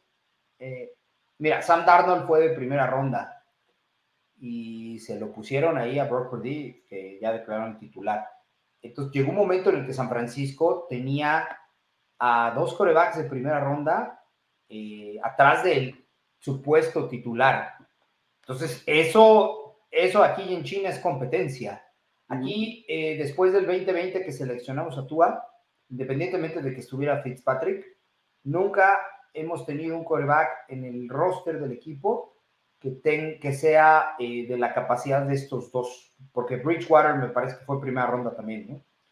Pero ya, ya, ya muy grande, ya, ya, ya quemado, como le dicen por ahí, ¿no? Pero de ahí en fuera, alguien que le pusiera competencia a Bridgewater llegó sabiéndose segundo equipo. Jamás peleó la titularidad, al menos no de manera oficial o de manera evidente. ¿No? Entonces nunca pusieron competencia o nunca le han puesto competencia real. Sí, de acuerdo. Y eso, eso es el problema. Y Mike White y Skylar, pues no. Skylar yo creí que lo iban a cortar. O sea, yo también. Lo, lo, que yo veo en todo esto de Chris Greer es que no es congruente en su toma de decisiones.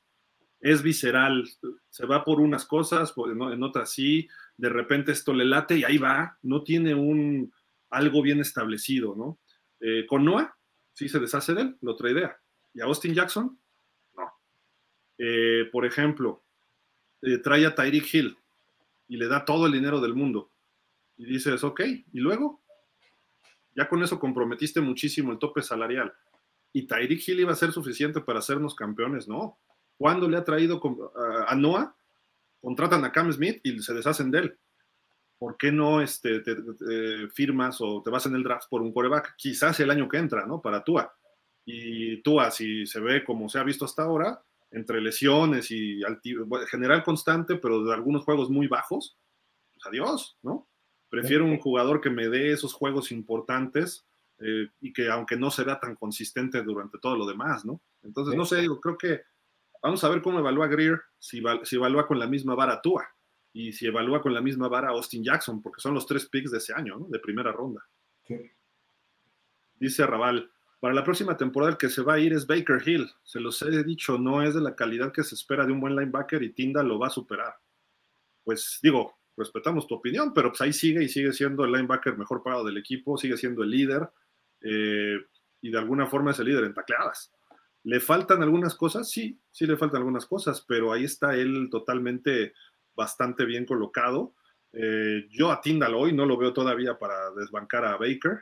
Eh, yo veo una buena combinación Baker-Long y Tyndall sigue aprendiendo. Si se lesiona Baker o se lesiona Long, Tyndall estaría ahí. Pero ojo, ahí está también este Van Ginkel, que pudiera ser el, el, como lo quiere usar este Big Fangio, puede ser, ¿no? Entonces, si se va a ir Baker, a lo mejor se va, pero por el salario, no se va por eh, estrictamente la calidad, ¿no? yo lo que sí creo es que tenemos que pensar en otro linebacker de este novato. Si Tyndall no da el brinco este año, porque digo, no fue una ronda alta, pero según se dijo, fue un robo.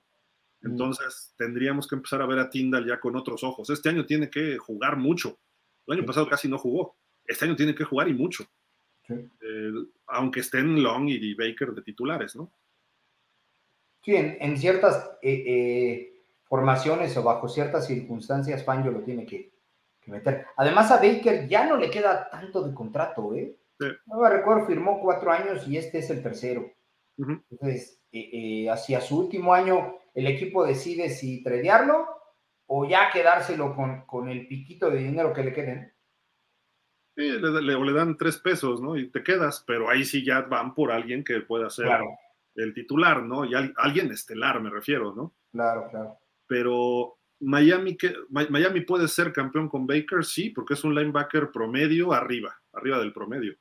Pero, pues, ¿dónde está la carencia de los Dolphins? Línea ofensiva y coreback ahorita todavía para ser campeones, estoy hablando, no para ser un equipo competitivo que tenemos hoy, pero para la diferencia para ser campeones no radicaba en el corredor, no radica en Baker que se vaya o se quede, no radica en Noah, ni siquiera en la renegociación de Cedric, radica en poner gordos y un coreback que puede ser Tua, lo he dicho mil veces, puede ser Tua, pero gordos que funcionen, tanto por tierra como por aire.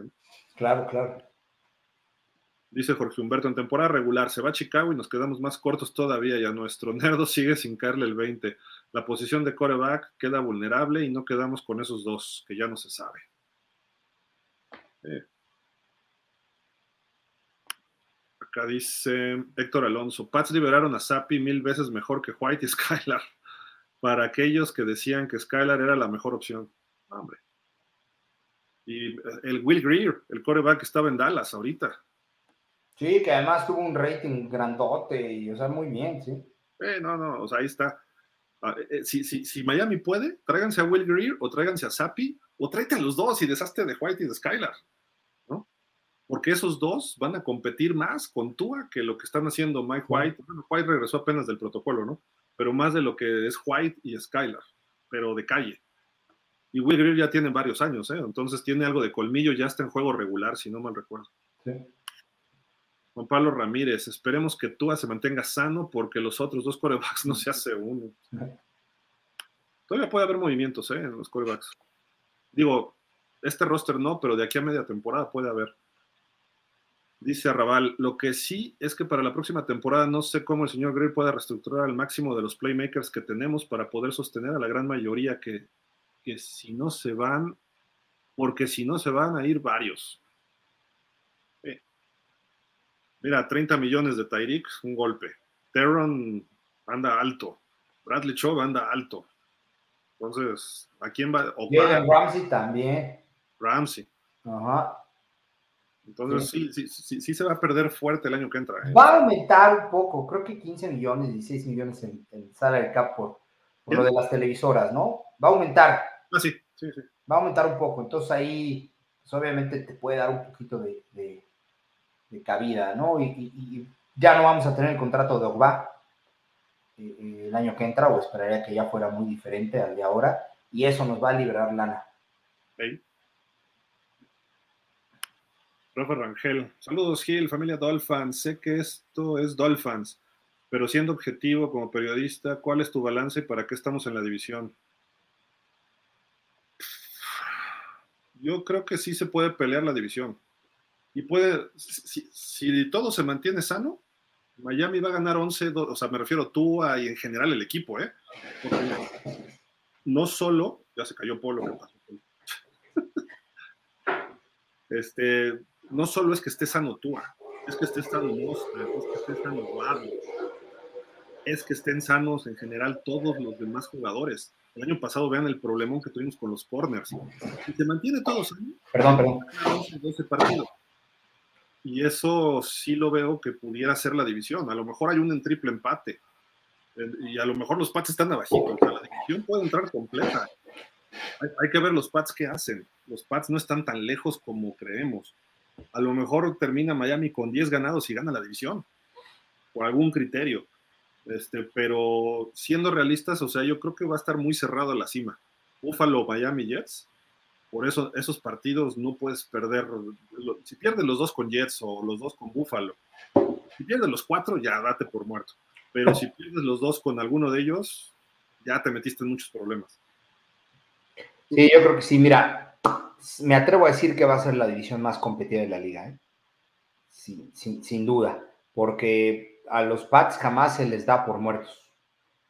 Hay veces que eh, hace dos años tenían un equipo ya sin Tom Brady y, con poco talento, pero el coach los metió a la, a la postemporada. Entonces, eh, eh, eh, eso Miami no lo hubiera hecho, o el staff de Miami no lo hubiera hecho, pero, pero de ninguna forma, ¿no? Entonces, los Jets son, son, son los que apuntan. Yo escucho un, programa en inglés que sale de ESPN y hay dos analistas, uno pone a los Dolphins como campeones de la división y pone en último a los Jets da ahí algunos argumentos de, la no adaptación, de que el equipo no cuaja, de que coach y coreback no sé, o sea, da sus, sus teorías, ¿no? Porque se reducen a eso, meras teorías. Pone a los Jets en cuarto y el otro pone a los Jets en primero y a Miami lo mandan al tercero. Entonces, eh, está muy volátil todavía, no, no, no puedes saber hasta que empiecen. Yo, yo creo que el rango de Miami es alto ojalá y no ocurra, pues, pero que tú se pierda todo el año, en la semana 3 o 4, Miami se va al fondo. Sí. Salvo que traigas a Matt Ryan y aún así a lo mejor Matt Ryan no nos salva la chamba. Como cuando Tannehill se lesiona que traen a Kotler, Kotler era un cuate que tenía talento para aventar, pero no tenía actitud, no tenía personalidad de fútbol. Pero de repente se ponía a lanzar y era mejor que, bueno, no mejor, pero era de un estilo de Rodgers, era un estilo de un brazo fuerte y todo. Y pues ese año nos fue mal. Eh, entonces, si Tua no juega por lo menos 15 juegos, creo que ni siquiera playoff, ¿eh? Si Tua juega menos de 14, 13, vamos a ganar 10, 11, si bien nos va. Y eso puede ser un problema porque como está toda la conferencia empujando, a lo mejor nos dejan fuera, como los dos años de, de Flores, que nos quedamos en la orillita, uno con 10 y otro con 9. Yo creo que si ya ves que estás así, no calificaste, tank for Caleb. pues sí. Y luego, y luego nos multan al dueño, ¿no?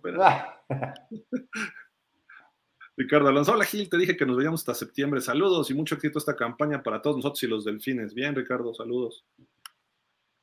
Dice por acá, llegué dos días antes porque tu presentación del roster es atractiva, sin duda, gracias. Pues no es mía, es la de los Dolphins. yo nomás ahí medio platico un poco de la, del roster. Francisco Roldán, buenas noches amigos, Dolphins, saludos igual Francisco. Dice por acá Luz Elena, saludos chicos, ya llegó la pesadilla. Dios mío. ¿Qué, pesada te pusiste, Luz Elena, el sábado, de veras. Ah, no es cierto. Este, dice, pues ya tenemos los guerreros definidos que defenderán nuestros colores, apoyarlos con todo a pesar de que quedan muchísimas dudas. Sí, sí, sí, y es un buen equipo, ¿eh? hay, que, hay que confiar un poco en ellos. Ahí está.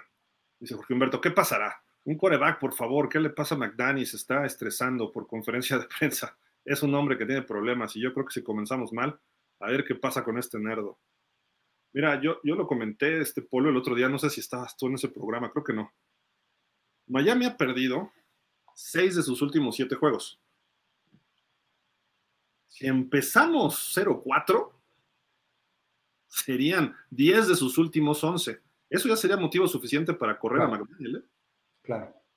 O sea, no puede ser que un equipo con todo lo que hay, que pierdas tanto así. Es más, hasta que empiece C de 1-3, sería un problema para McDaniel. Y, y digo, ojalá y no, pero puede darse los Chargers no es ningún flan, ni menos en su casa, aunque ahí nadie los vaya a ver a ellos ni en ningún lado, pero el, hecho de viajar es un problema y los Chargers están sanos. Ir a Nueva Inglaterra, aunque tú se traiga de encargo a Belichick, es un problema y los Pats están trabajando cosas que no sabemos y Belichick es un problema. Luego recibes a Denver, que es una gran incógnita, y dices, a ver, a lo mejor para la semana 3 ya empiezan a cuajar un poco, entenderse Peyton y Wilson, ¿eh? Y puede haber problemas, que a lo mejor es el partido más fácil y es en casa, pero luego vas a Búfalo. Imagínate que pierdes los tres de visita y nada más ganas a, Denver. Uno, tres, significaría que has ganado nueve, has perdido nueve de tus últimos once, incluyendo el de playoff. Esa es una racha muy pesada para cualquier coach. Y aunque después venga Carolina, y bueno, Gigantes no está tan, tan débil, o vengan equipos que en teoría debemos ganarle, ya cuando empiezas a cargar con todo eso, puede ser una pesadez. Miami tiene que iniciar fuerte. Hay que ganarle a los Chargers, sí o sí, yo lo he dicho, es vital ganar el primer juego. Ya aunque pierdas con los Pats, ¿eh? o sea, y, no, estoy justificándolo, ¿no? Pero si le ganas a los Chargers, dices, ah, caray, sí estamos en lo que nos dicen. Y mentalmente entras a la temporada de otra forma. Pero si pierdes con los Chargers, ojo, ojo, nada más. No quiero ser pesimista. Yo sé que me dicen Nostragil, y desgraciadamente no veo las cosas claras hoy. No significa que las vea malas, pero no las veo claras para Miami. Uh, Tua puede presentar el factor miedo, post, el síndrome postraumático, que ya se vio que cayó mejor ¿eh? contra Jacksonville. Ya, ya no cayó a lo, a lo burro, ¿no? Ya giró. Con... Giró, ajá. Sí, hizo una, hizo una vueltita de campana en una. Sí, ya, ya, empezó, ¿no? Más o menos. Pero ojo, este, puede no ser lesión de cabeza lo de tú, ahora cae de cadera y el problema es la cadera. Y la cadera lo va a echar fuera otro año y medio o dos, o lo retira. Ese es su problema que trae desde college. Sí. Y no solamente es un tema de lesiones, ¿eh? también tú, cuando ha estado sano, también ha tenido rachas de inconsistencia. El año pasado lo vimos a partir de los, de los 49ers. No traía ninguna lesión reciente, eh, salvo la que todavía no era este, conmoción de, los Bills. Que este, pero ya había traído la de los Bengals, pero a lo que me refiero es que el, el, chico empezó a mostrar mucha inconsistencia y aparentemente estaba, estaba sano. Mira, algo que me preocupa a mí del equipo Hill es que hubo jugadores clave que a diferencia de otros equipos no jugaron.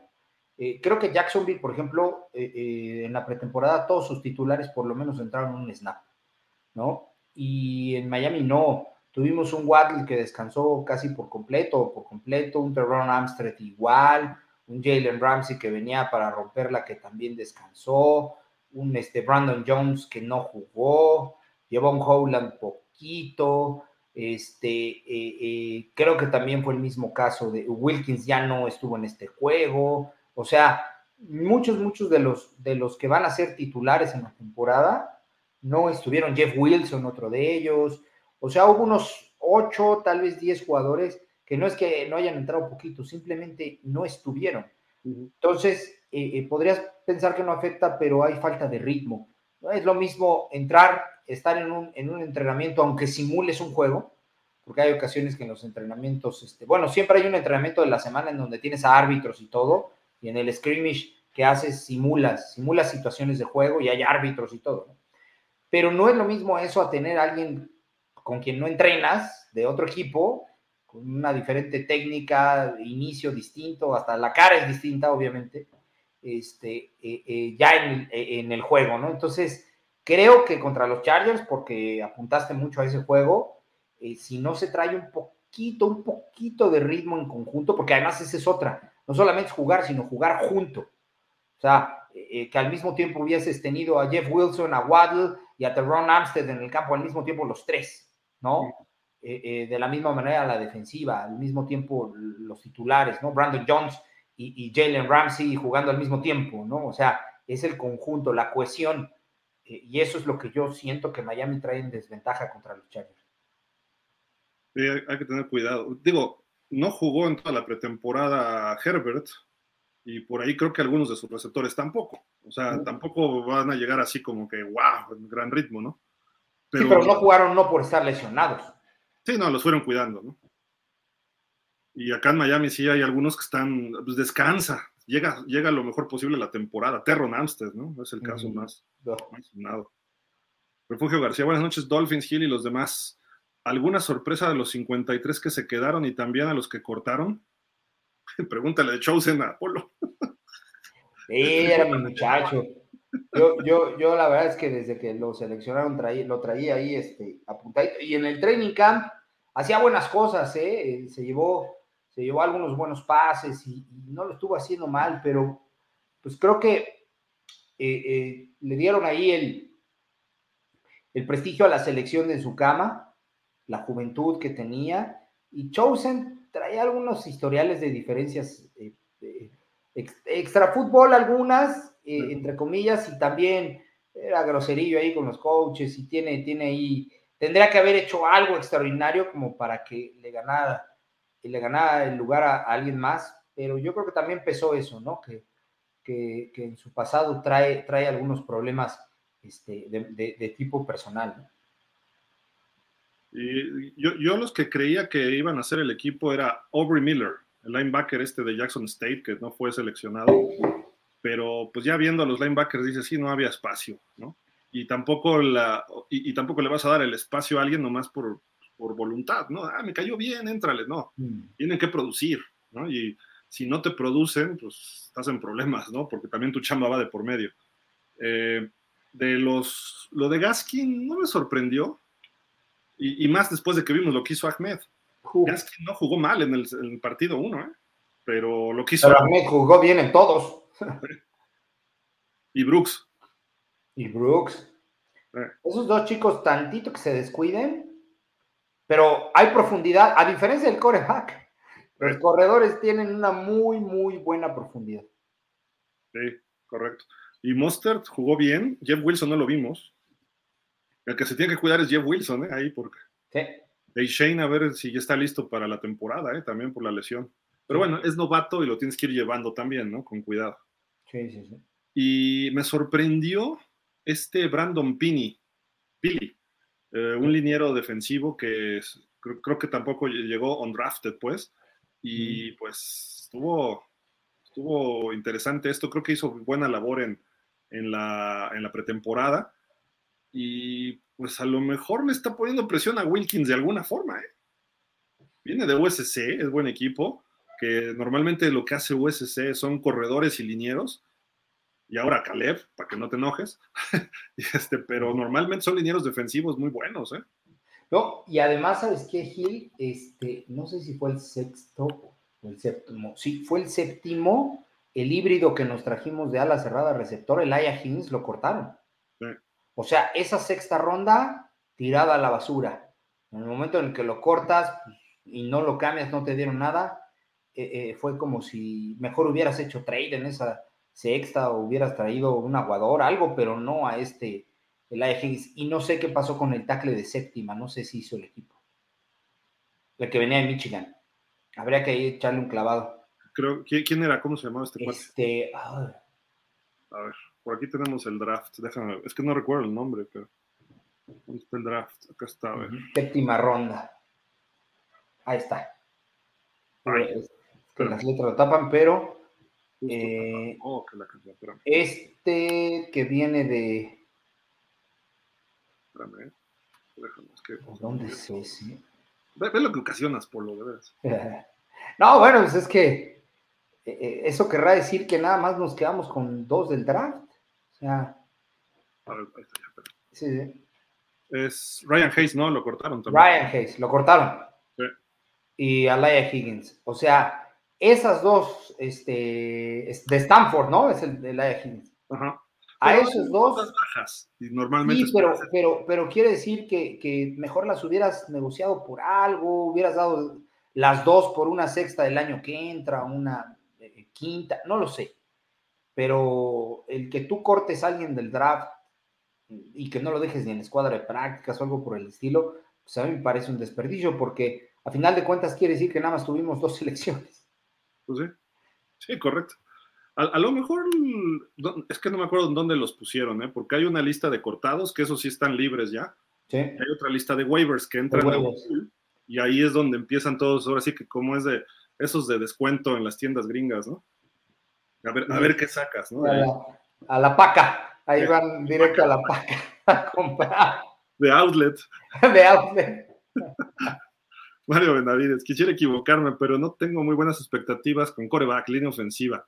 Mi pronóstico, seis ganados, 11 perdidos, humillados por ratotas, bacotas, yetotas y grietotas.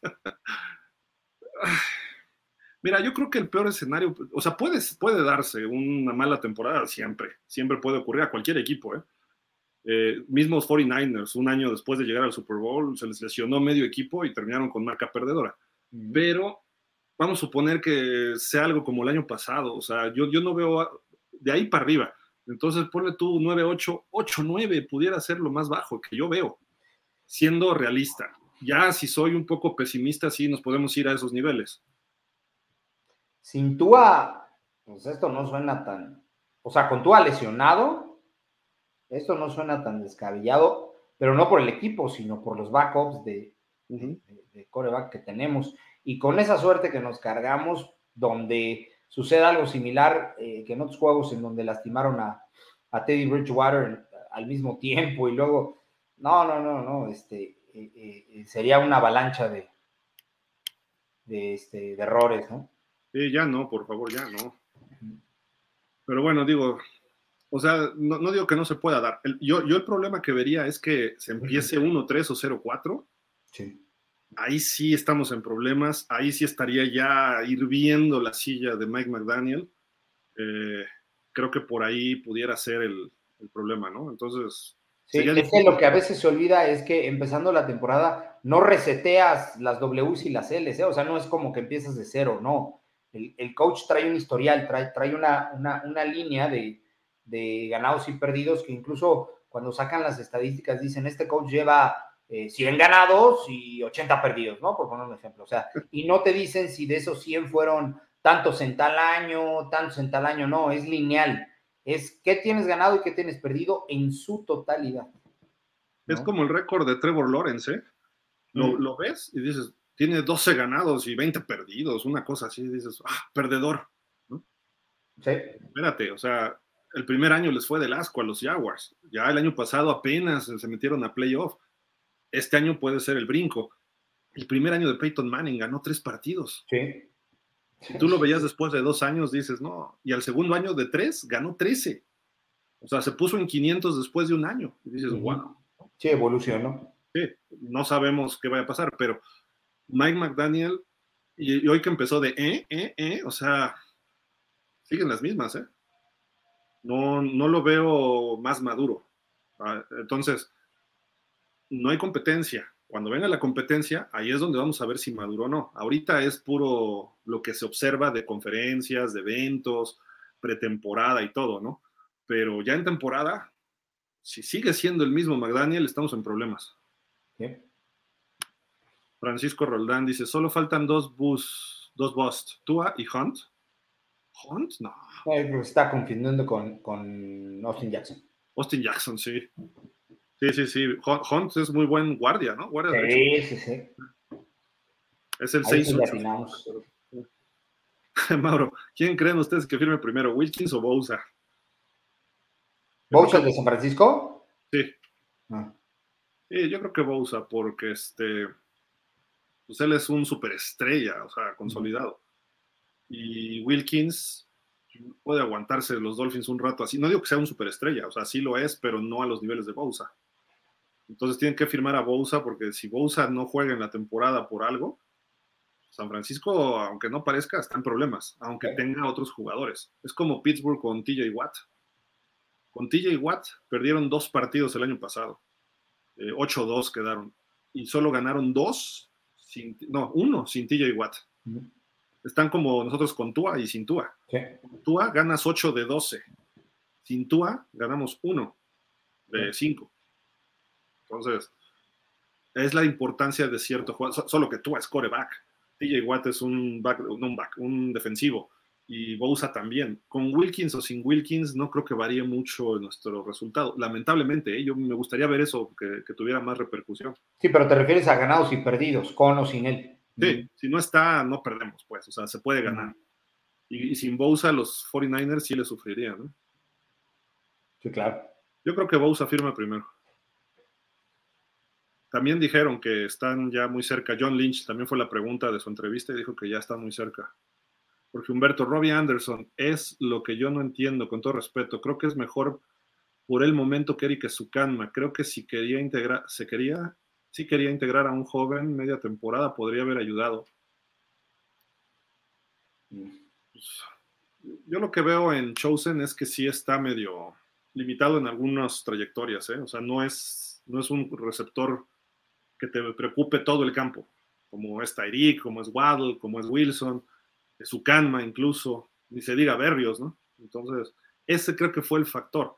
Yo veo a un Chosen, y se lo dije a Polo en su momento, es Devante Parker, y para eso me quedo con Parker.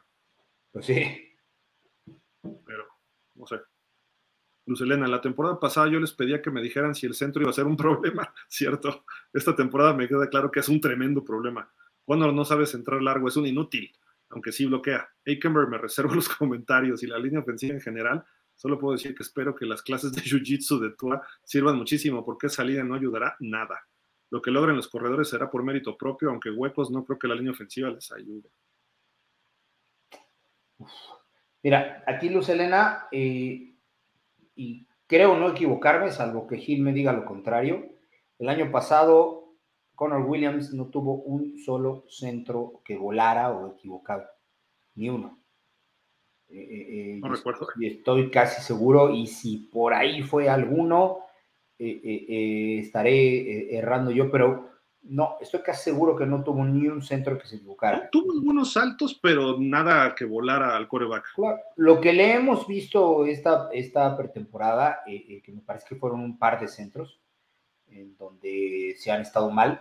No quiero decir que le ocurra a todo el mundo y todo lo demás, o sea, eh, eh, eso se puede corregir, se pule, se entrena. Lo que sí es como si tuviéramos un Austin Jackson que se entrara precioso, pero no bloquea nada. O sea, eh, Conor Williams tiene a su favor que es un gran, gran, gran bloqueador. Eh, eh, ya después, cuando en temporada analicemos algunas jugadas, él, hace un bloqueo que en inglés le llaman reach, que quiere decir alcance.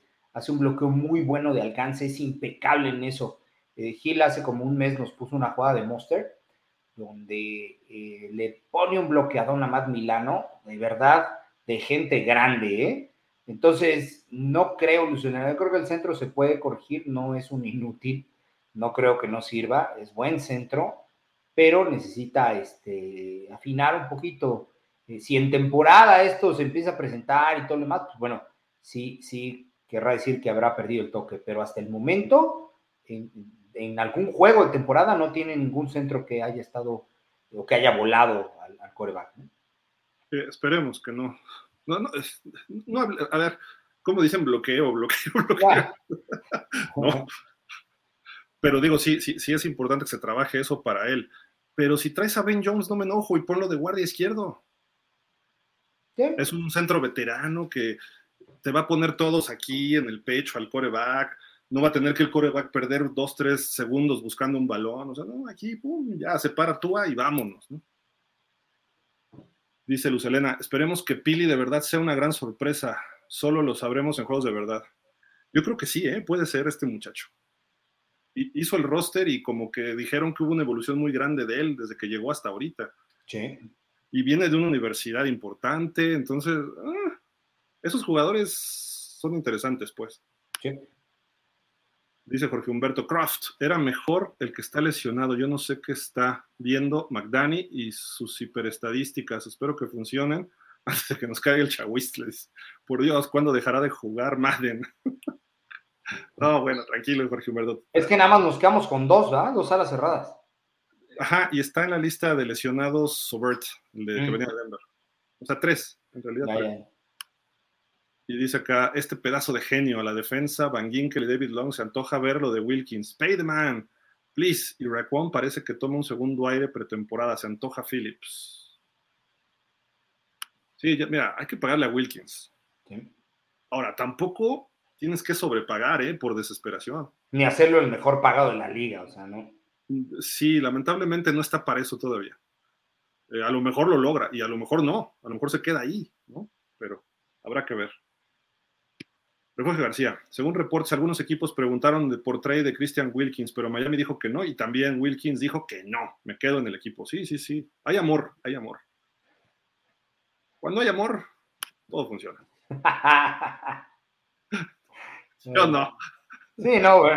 Digo, el amor se acaba, ¿no? No, no, sí, claro, pero en este caso no es amor al deporte. ¿Sí sabías cuál es el mayor índice de divorcios en el mundo? ¿El mayor índice? El dinero. Sí, claro. No tiene que ver luego con infidelidades y el mismo amor. No, es el dinero. La lana es cuando. Es una pena. Y, muchos hombres que estén por aquí me lo van a, a, confirmar en algún momento. ¿eh? El hombre se queda sin chamba y pasa un año y no encuentra chamba. Y la mujer dice, ya no me sirves, adiós. Y viene la, la demanda de divorcio. Claro, es muy común. Pero bueno, en fin. Hablemos de cosas bonitas como los Dolphins y del divorcio de. Ah, no, De Dan Marino, ¿verdad? Ese sí fue por infidelidad al Babas, pero bueno. Luz Elena, Jalen, mi muchacho, dirían ustedes, a demostrar esta temporada que es un superestrella. Hablando de sus muchachos, se nos te fue, ¿no, Agil? ¿Qué tal el cornerback que manda a los vaqueros? Mira, puede ser de Guatemala a Guatepeor, pero a lo mejor es Guatamejor, Guatemejor, ¿no? Dice, difícil, peor que no, a la verdad les faltó último estirón que nunca dio. Lo peor es que sí estaba en donde debía estar, pero aunque estuviera en el lugar adecuado, nomás solo una vez recuerdo que hizo la jugada. Le faltaba el imán por el balón, ¿no? Sí, y, más confianza en él mismo. O sea, entró siempre con, mucha crítica. Dice por acá Jorge Humberto. Y lo de Choff, si Choff logra retomar con Fangio su gloria, creo que tendremos un front seven poderoso y podría ser un muy buen año y con la secundaria de miedo podría ser impresionante, según el.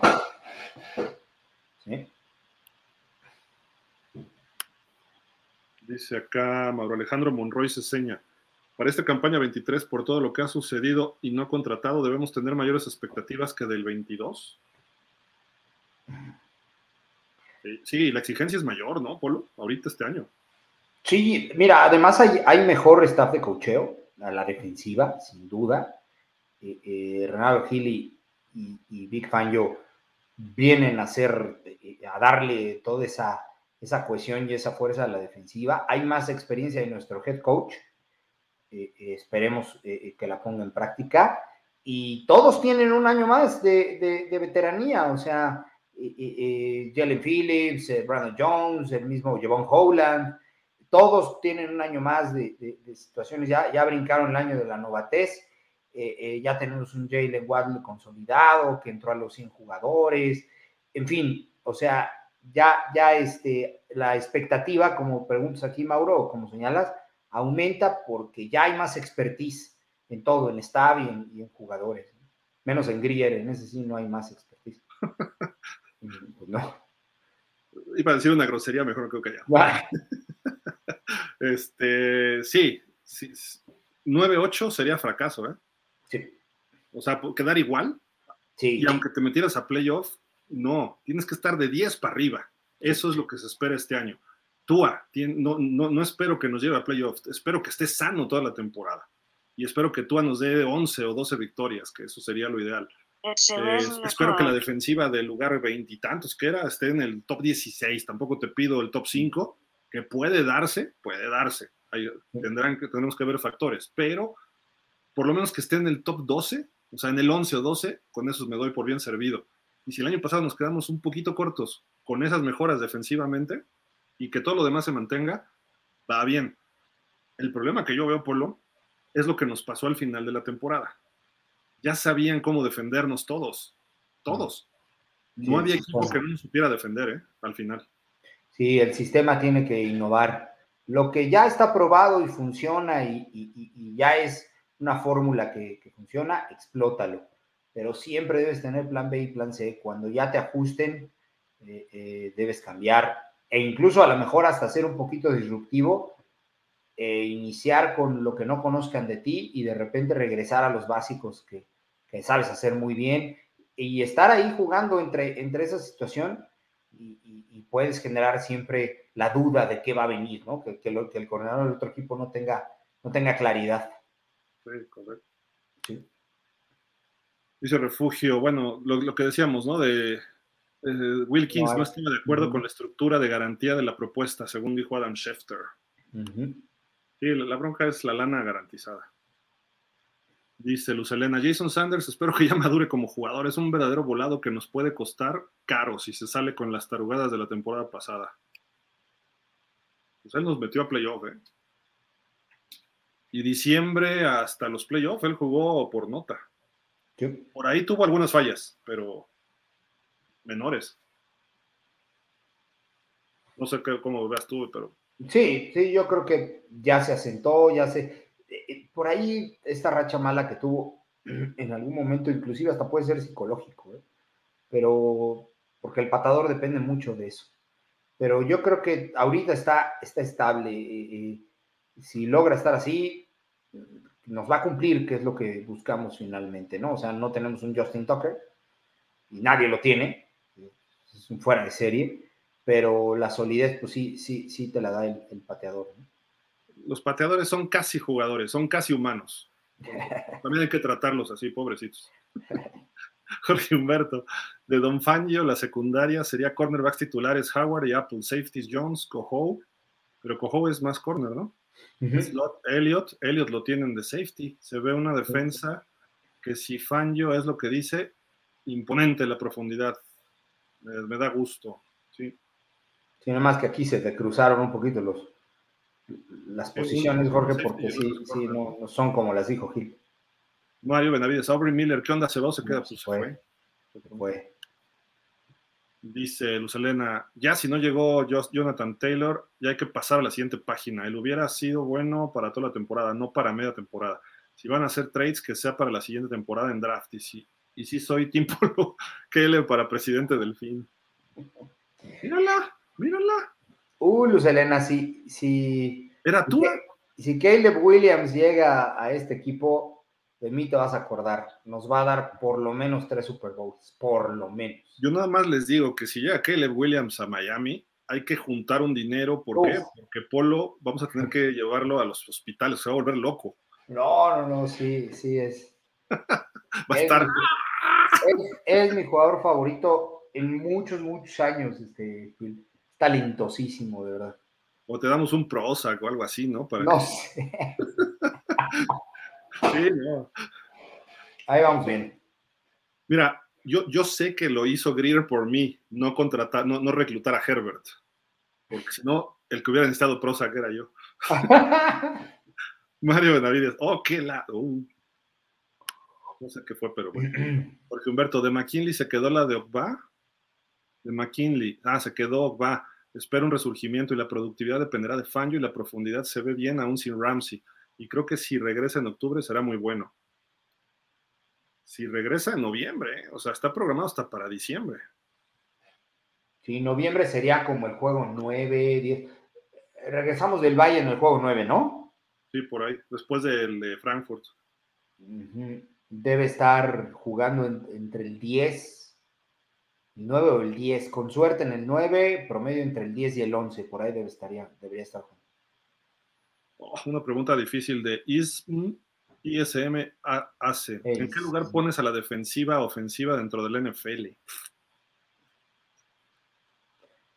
La ofensiva creo que tiene potencial de top 5, pero sí falta que corran más. Yo creo que un top 10 sí es válida la ofensiva. La 8, la 9, por ahí. Porque el juego aéreo se vio muy sólido el año pasado pero sí nos falta correr. Y la defensiva, yo espero 11-12, ¿eh? o sea, no la pongo top 10 todavía, aunque sí creo que tenga potencial. Pero en lo que se entiende, digo, la defensiva no es tan difícil, siendo realistas. Pero eh, como es mucha lectura lo que nos ha explicado Polo durante todos estos programas, lo de Fangio, pues luego hay jugadores medio lentejos, ¿no? Entonces tardan en entender las lecturas y eso, y eso puede tardar un poco, porque además los defensivos son más salvajes, no son tan cerebrales en muchos aspectos. No quiero ofender a nadie, porque yo también jugué defensivo, ¿no? Pero es más, a final de cuentas se vuelve más reacción en un momento determinado. Tienes que saber ciertas cosas, pero no tienes que ver 10 posibles lecturas para, o sea, 10 posibles trayectorias en una lectura de pase, como tenía un receptor de los 49ers en los 80s y 90s.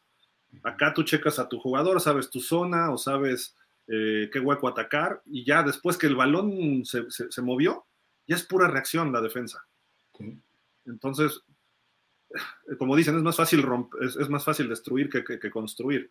Entonces, creo que puede ser rápido. Yo esperaría un top 10 de la defensa, pero yo, yo sé que tú esperas más todavía, Polo, pero creo que el proceso puede ser para el año que entra.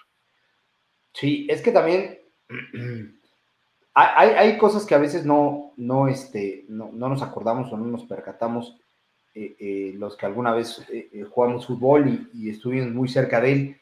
Y es que una de las cosas que más daño le hace a los defensivos es cuando las jugadas se rompen. y sobre todo cuando hay ofensivas que lo saben sacar adelante muy bien. Patrick Mahomes es el ejemplo, el mejor ejemplo de eso porque tienes que romper todo, la zona que cubrías, el hueco que te tocaba, porque ya la jugada se vuelve, no quiero decir un tocho, aclaro, porque tampoco es el caso, hay, hay también jugadas rotas que también tienen cierta, cierta tendencia, pero para un defensivo que en un principio tenía una asignación y que al romperse la jugada o moverse por completo de, de sitio, el desarrollo de la misma, tienes que ajustarte. Ahora, sí hay, y esto es importante, sí hay ajustes para cuando una jugada se rompe, ¿eh? Sí, sí los hay y se sabe, un jugador tiene que saber qué hacer o a quién cubrir. Por eso a veces la cobertura personal, y hablo específicamente de los pases, es tan efectiva. Porque aunque la jugada se rompa, tú sigues al jugador que tienes, así cambie trayectoria, se vaya al, al, otro lado, a la banca del otro equipo. O sea, lo que haga el jugador en cobertura personal, tú lo sigues. Se vuelve más confuso cuando se rompe la jugada y es cobertura de zona, porque empiezan a caer tres o cuatro en tu misma zona, o no cae ninguno y se cargan todos a la otra y te tienes que mover o tienes que tomar una decisión si te mueves de zona o no te mueves de zona. Entonces, a veces por eso con corebacks que rompen mucho la jugada, los coordinadores defensivos prefieren mandar coberturas personales para que se, apeguen más al, jugador. digo, pero a pesar de todo no es tan complicado. O sea, o es menos complicado, quiero decir. Menos complicado que lo Es reactivo, es reactivo. Sí, en algunos aspectos. Porque Humberto, en cuanto a la ofensiva hay muchas dudas. Coreback, línea ofensiva, corredores. Lo único aún sin Chosen Anderson es receptores. Tens, la verdad, junto con la línea ofensiva. Titans, perdón, Titans, mm. la verdad, junto con la línea ofensiva, es las alas cerradas, cuidado. Dice Jürgen Max, me sorprendió que se quedara Skylar. Ya somos dos, Jürgen. Por ahí Arizona cortó a Cole McCoy, posible opción. Podrían ofrecerle el mínimo de veterano como backup por un año, creo yo. Sí. Dice cuate de repente hace cosas buenas, ¿eh? Sí. Está él, está Greer, está Sapi. No sé quién más de los quarterbacks, no he visto todos, ¿no? Pero todos ellos presumiblemente mejor, no solo Skylar, sino que White. Lo curioso hubiese sido que si hubiéramos cortado Skylar, alguien lo hubiera este, reclamado o lo hubiera jalado ¿eh? al equipo. Yo creo que no. Yo creo que si nosotros cortamos a Skylar, Skylar se queda sin chamba. Arizona agarra todo. ¡Ah! no. y Isum hace. Debe ser Ismael o algo así, ¿no? Pero perdón, perdón, es ISM. En el canal del NFL, en algunos programas ponen a mis delfines llegando al Super Bowl. Los analistas están en el programa NFL Total Access en este momento, están hablando de Tua. ¿okay? Bueno, fue hace rato, eso fue como a las 10, hace una hora. Perdón, vamos atrasados en los comentarios. Dice por acá Jorge Humberto, nos vamos a quedar sin Tua pronto, la verdad no sé qué aconseja al nerdo, o si quedó con el menso de Greer de salvar el barco en las elecciones en el draft y que además de hacer bueno a Tua que nunca. No. Esperemos que Tua, mira, yo lo he dicho, Tua juega 10, 12 partidos por temporada y nos va a ganar 8. Pero con los otros dos babas que tenemos, ahí sí no vamos a ganar más que uno en promedio. Tenemos nuestros nueve ganados de cajón. Si esos dos babas ganan dos o tres juegos, y babas no, no por decirles que son babas, pero el babas que esté, porque tuvimos, bueno, Fitzpatrick no, pero tuvimos a Brissett, tuvimos a Bridgewater, a Skylar, y pues entre todos ellos han ganado dos juegos.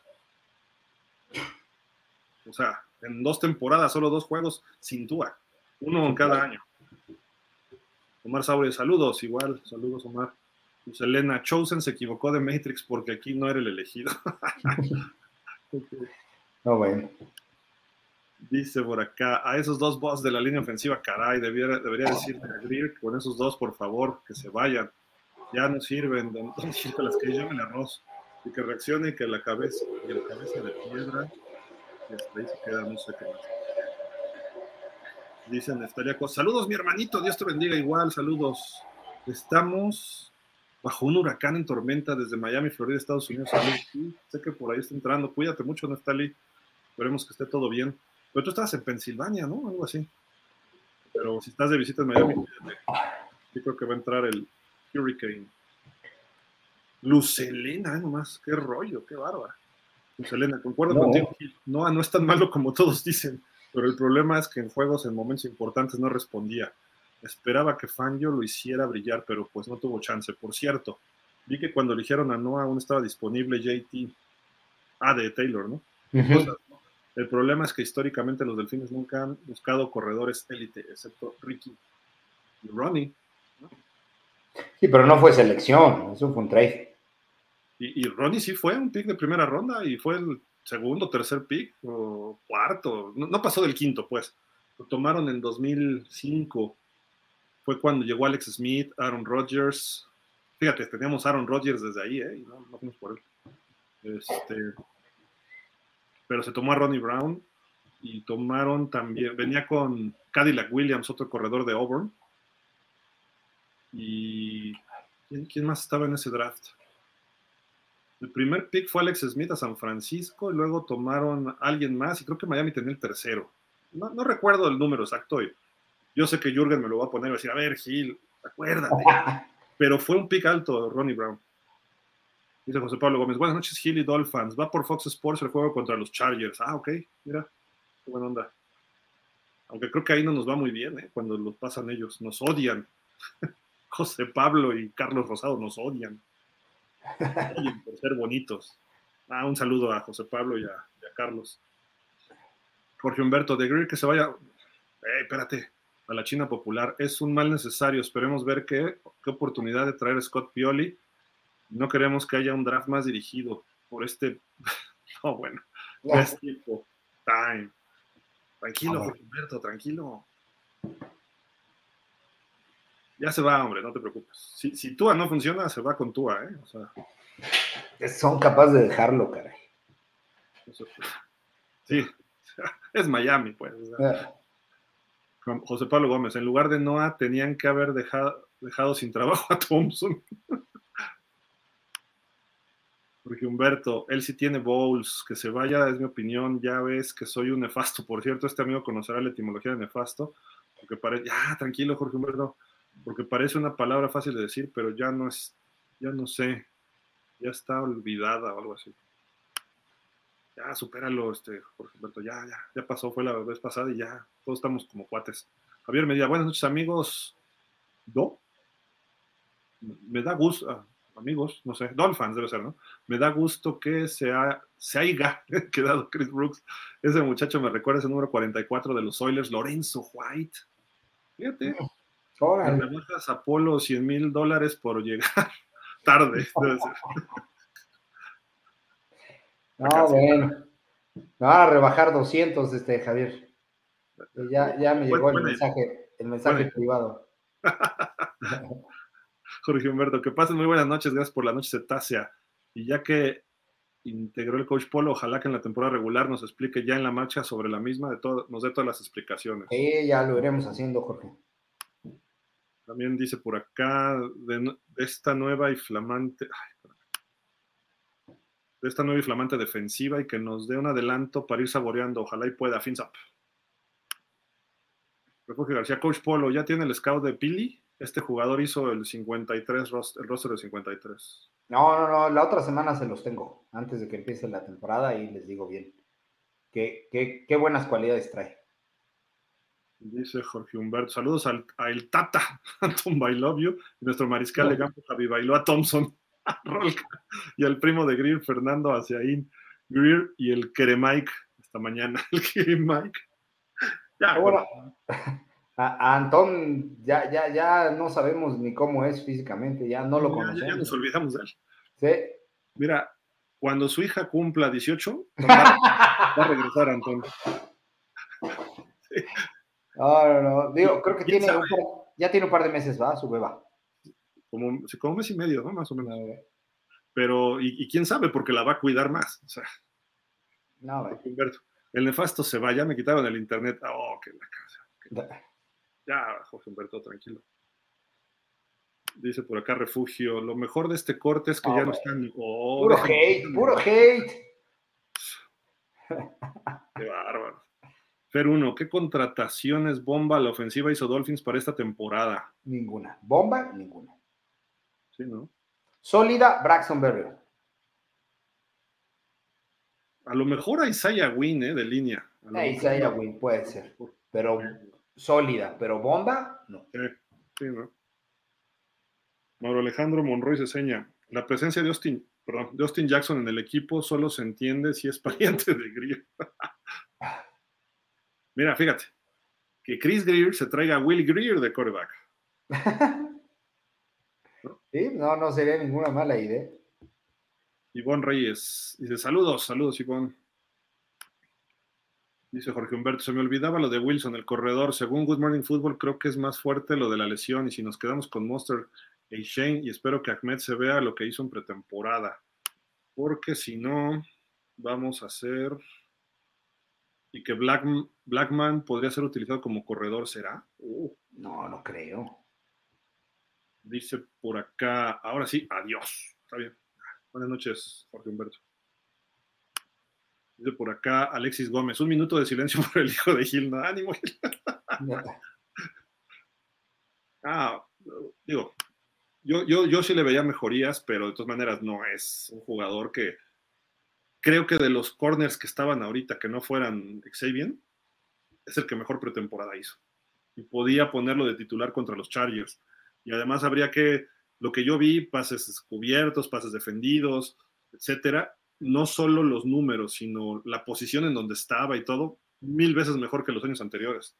Y contra receptores de primer equipo. Entonces, hay que verlo. A lo mejor le va bien en Dallas, ¿no? Pero bueno, en fin. Dice Lucelena, mera duda, ¿no hubiera sido bueno en lugar del trade por otro corner medianito obtener una ronda 6 o 7 del draft? Mm. Pues probablemente, ¿no? Pues es que Kelvin Joseph fue segunda ronda y también está chavo, o sea, no hay, no hay tanto problema. De hecho, la conferencia de McDaniel empezó por Noah, ¿eh? Le preguntaron, dijo, mira, llegó un muchacho muy joven de 20 años, ha ido madurando, va a tener 24, fue reclutado a los 20 años y dice, nosotros sí lo queríamos. Bueno, obviamente ahorita todo es política y diplomacia, ¿no? Pero nosotros lo queríamos y bla, bla, bla. Dice, creo que le va a ir bien.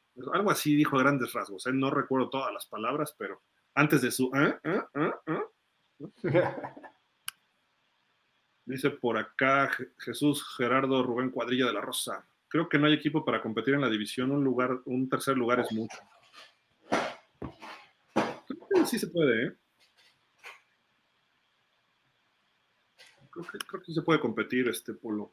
Y hasta el primero, ¿eh? hasta el primer lugar se puede pelear. Eh, recuerdo muy bien el año del 2008.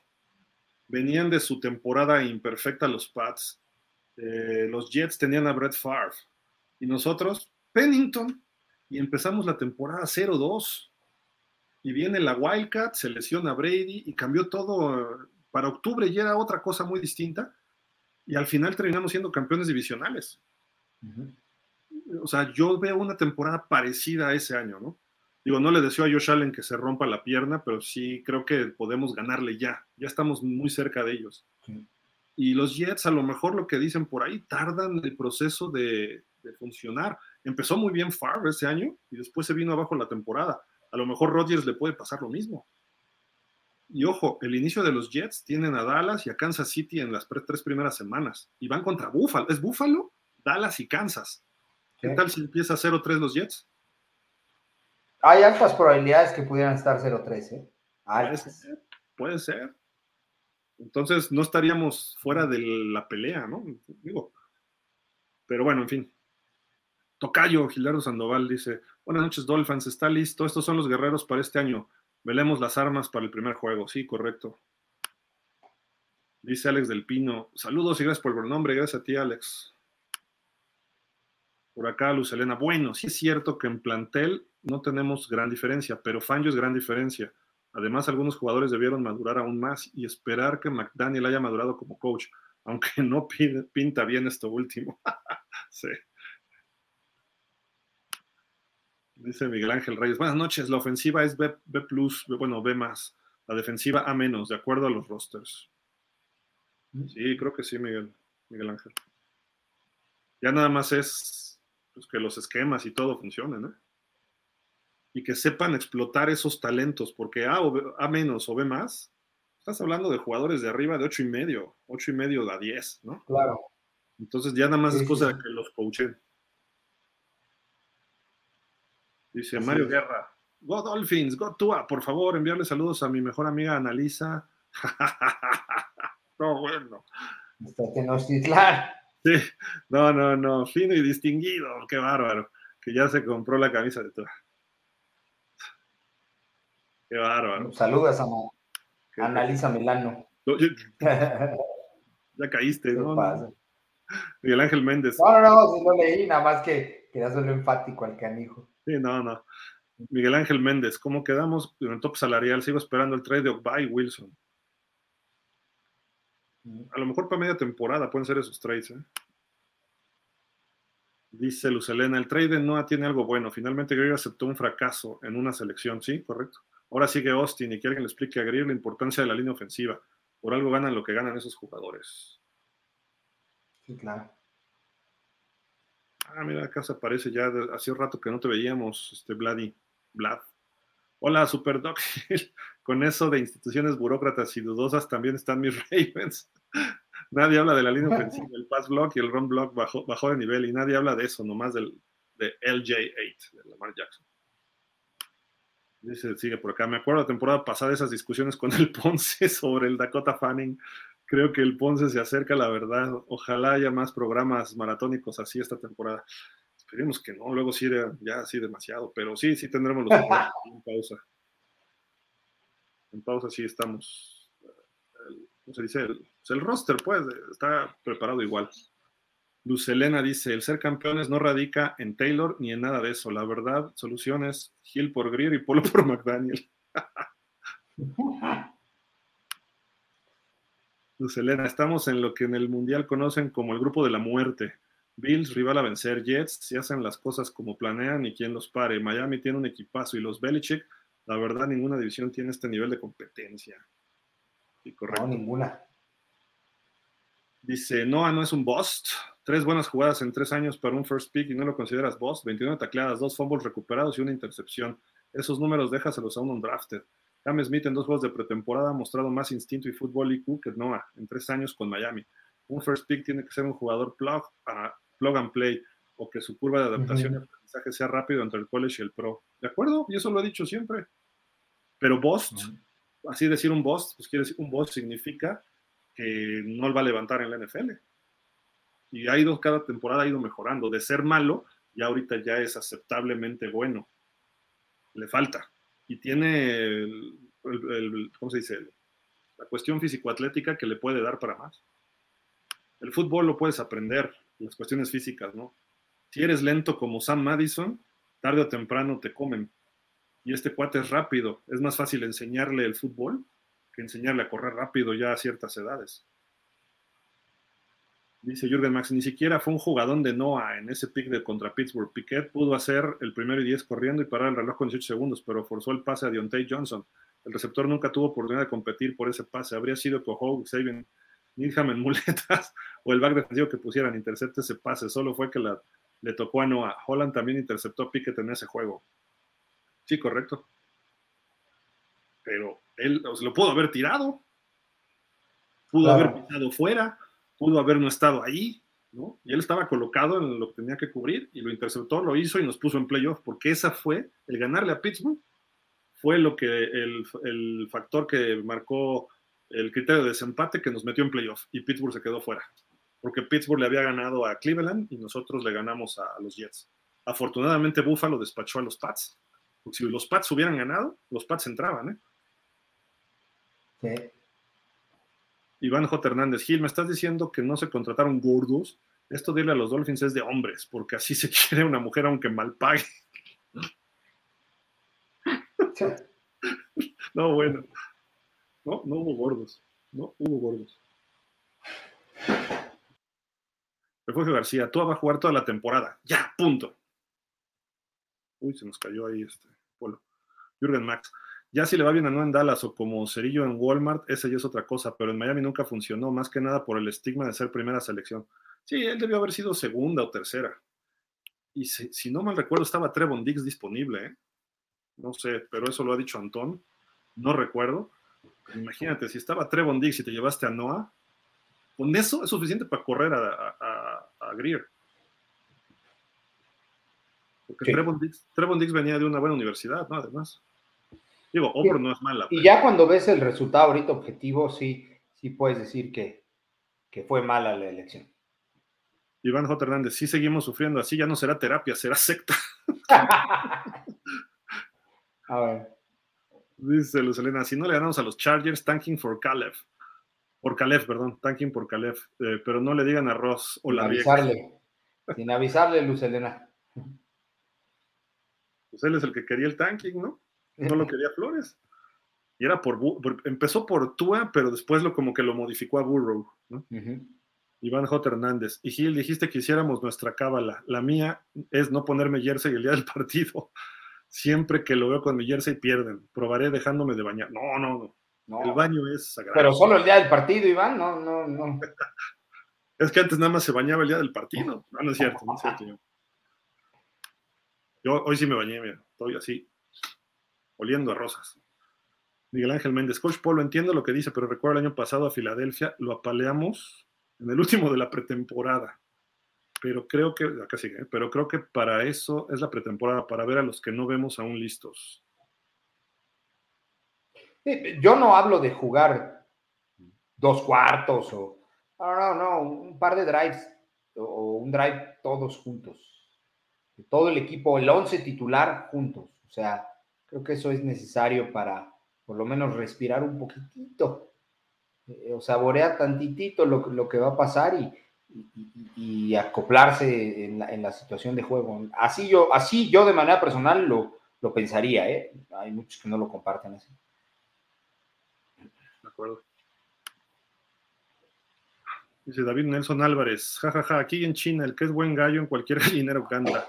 No, no sirve. Qué mal ojo tienes para los jugadores, Gil. Jajaja, ja, al igual que en los presidentes. no. Yo no voté por lo que tenemos, ¿eh? Yo no voté por lo que tenemos. no, güey. Yo voté por el que le dicen Ricky Riquín. Isram Rojas, una pregunta de verdad. ¿Piensan que Tua es lo que se esperaba en Miami? No. Ya hemos hablado mucho de esto, este Isram, pero no. Tua al cuarto año no es lo que un quinto pick este, de primera ronda, o bueno, un quinto pick global te, te, debería ofrecer, ¿no? Hace rato Jürgen hizo, hizo una analogía que me parece muy buena, en el sentido de que un jugador de primera ronda tienes que ser plug and play, ¿no? Eh, eh, o, o, al menos eso se espera. Y dentro del top 15, top 10 de selección, sí debe ser todavía más de, impacto inmediato, ¿no? y tratándose el coreback, salvo sus honrosas excepciones, cuando tienes un coreback muy bueno en el equipo, lo dejas en la vaca aprendiendo, como en su momento lo hizo este Aaron Rodgers, etcétera, ¿no? Eh, eh, incluso el mismo Patrick Mahomes. Pero si no tienes coreback, ahí podemos ver a, CJ Stroud, ¿no? Va a ser titular en la temporada. Lo mismo el de, el de Carolina. O sea, si no tienes coreback y lo seleccionas, es de una vez, órale, para adentro. Eh, plug and play, como dice Jürgen, y este y tiene que ser de impacto. Miami tenía a Ryan Fitzpatrick, eh, eh, que venía, me parece que era su octavo equipo, noveno equipo. Como, como el 31. ¿Vale? Es el 31, yo creo. Y tiene los jerseys de todos, ¿no?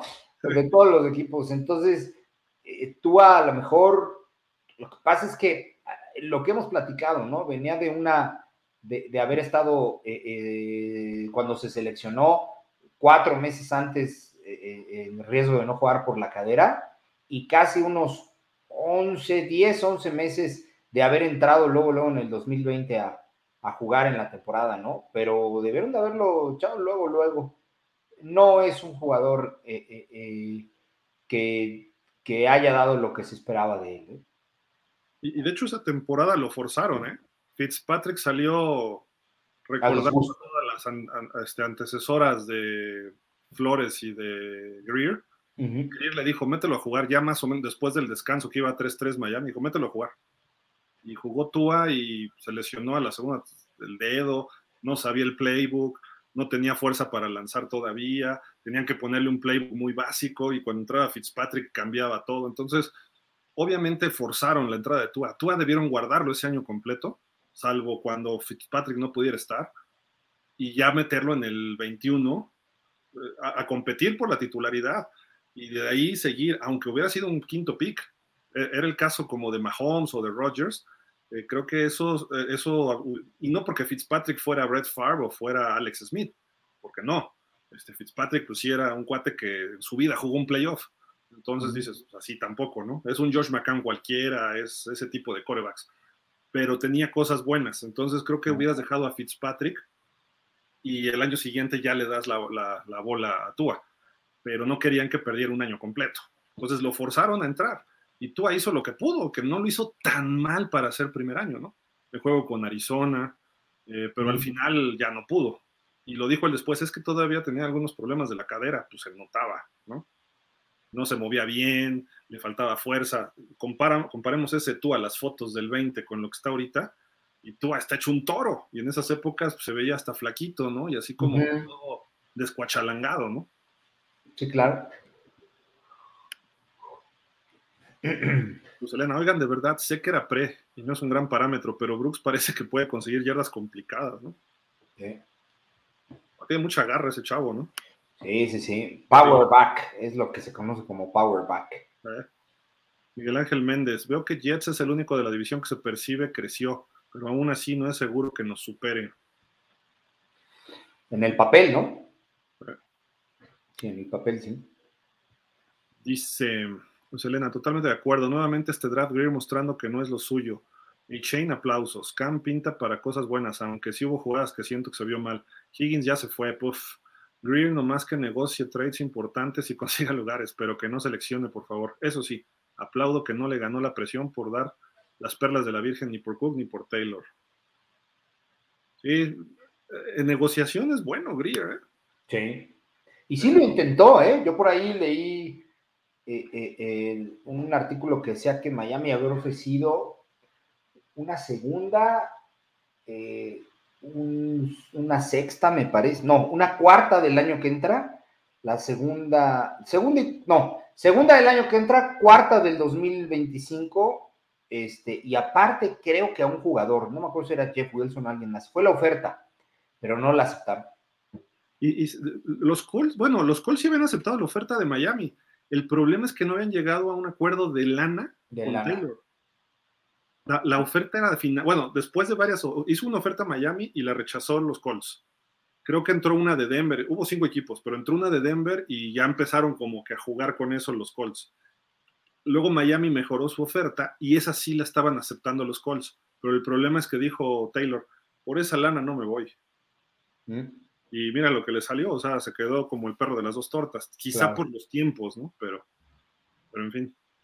Sonia Lema, buenas noches. De los cortados, ¿quiénes creen que podrían quedarse en el equipo de prácticas?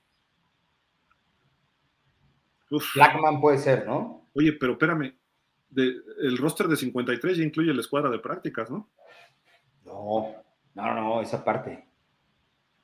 Es que el roster, bueno, lo que pasa es que el roster de, es de 45 más 8. En el, en el juego tienen que estar 45, ¿no? Entonces sí, sí, tienes razón. Según yo, ya incluye la de práctica, pero a, lo mejor, no sé. Ahora sí que ya no sé. Hay que checar eso bien. Dice Edgar Chávez, lo de Brandon Pili puede funcionar. Recordemos que Zach Sealer llegó como no drafteado y miren en lo que se convirtió. Sí, sí, sí me, llamó la atención. Es más, y si sale más barato que Wilkins, que se vaya. Ah, no, ¿verdad? no era para tanto, espérenme, perdón. Me aloqué. Ricardo Alonso, Miami 12-5, campeón divisional. Atentamente, nuestro Alonso, dice. buen roster, tenga fe que ahora sí la van a romper los Dolphins, amigos. Sí. Tiene que ser, eh, o sea, ya, ya, va un rato que Miami no tiene una buena temporada. Desde, creo que esa del 2008, ¿no? Este, un rato, sí, claro. La de que llegamos a playoff con Gaze pintaba bien, pero al final la lesión de Tannehill llegamos ya bien tronados al playoff contra Pittsburgh. Pero esa temporada del 2008 sí, sí causó euforia. ¿eh? Isram Rojas dice, pero Tua es la solución. De momento no. La, la solución no es Tua, ¿eh? Tua está en parte de la solución. Si llegara Caleb Williams, Caleb Williams sería la solución. Si llegara, o si hubiera llegado de Sean Watson, creo que hubiera sido la selección, la, solución. Igual Lamar Jackson, igual Aaron Rodgers, porque son corebacks élite. Entonces, ellos serían la solución. Tua tiene que trabajar como parte del equipo y eso lo hace bien. Puede funcionar. Pero así de que yo, de que me digas, Tua va a ganar un partido de playoff en los últimos segundos, no, no lo veo. Si se da, qué padre, pero no lo veo. Y que va a venir de atrás en los tres partidos de playoff, como los Chiefs, cuando han ganado Super Bowls, no lo veo. Entonces digo, esa es la, esa es la diferencia ya a esos niveles. Ricardo Alonso, ya dejamos de pensar en lesiones, mandemos buenas vibras al equipo, veo top 10 nuestro roster. Sí, el roster en general, de acuerdo. ¿eh? Top 10. digo, y en el fútbol americano, o sea, no le deseas la lesión a nadie, pero tienes que contemplar que se puede dar. Si no, pues ¿para qué tienes este jugador reserva, no?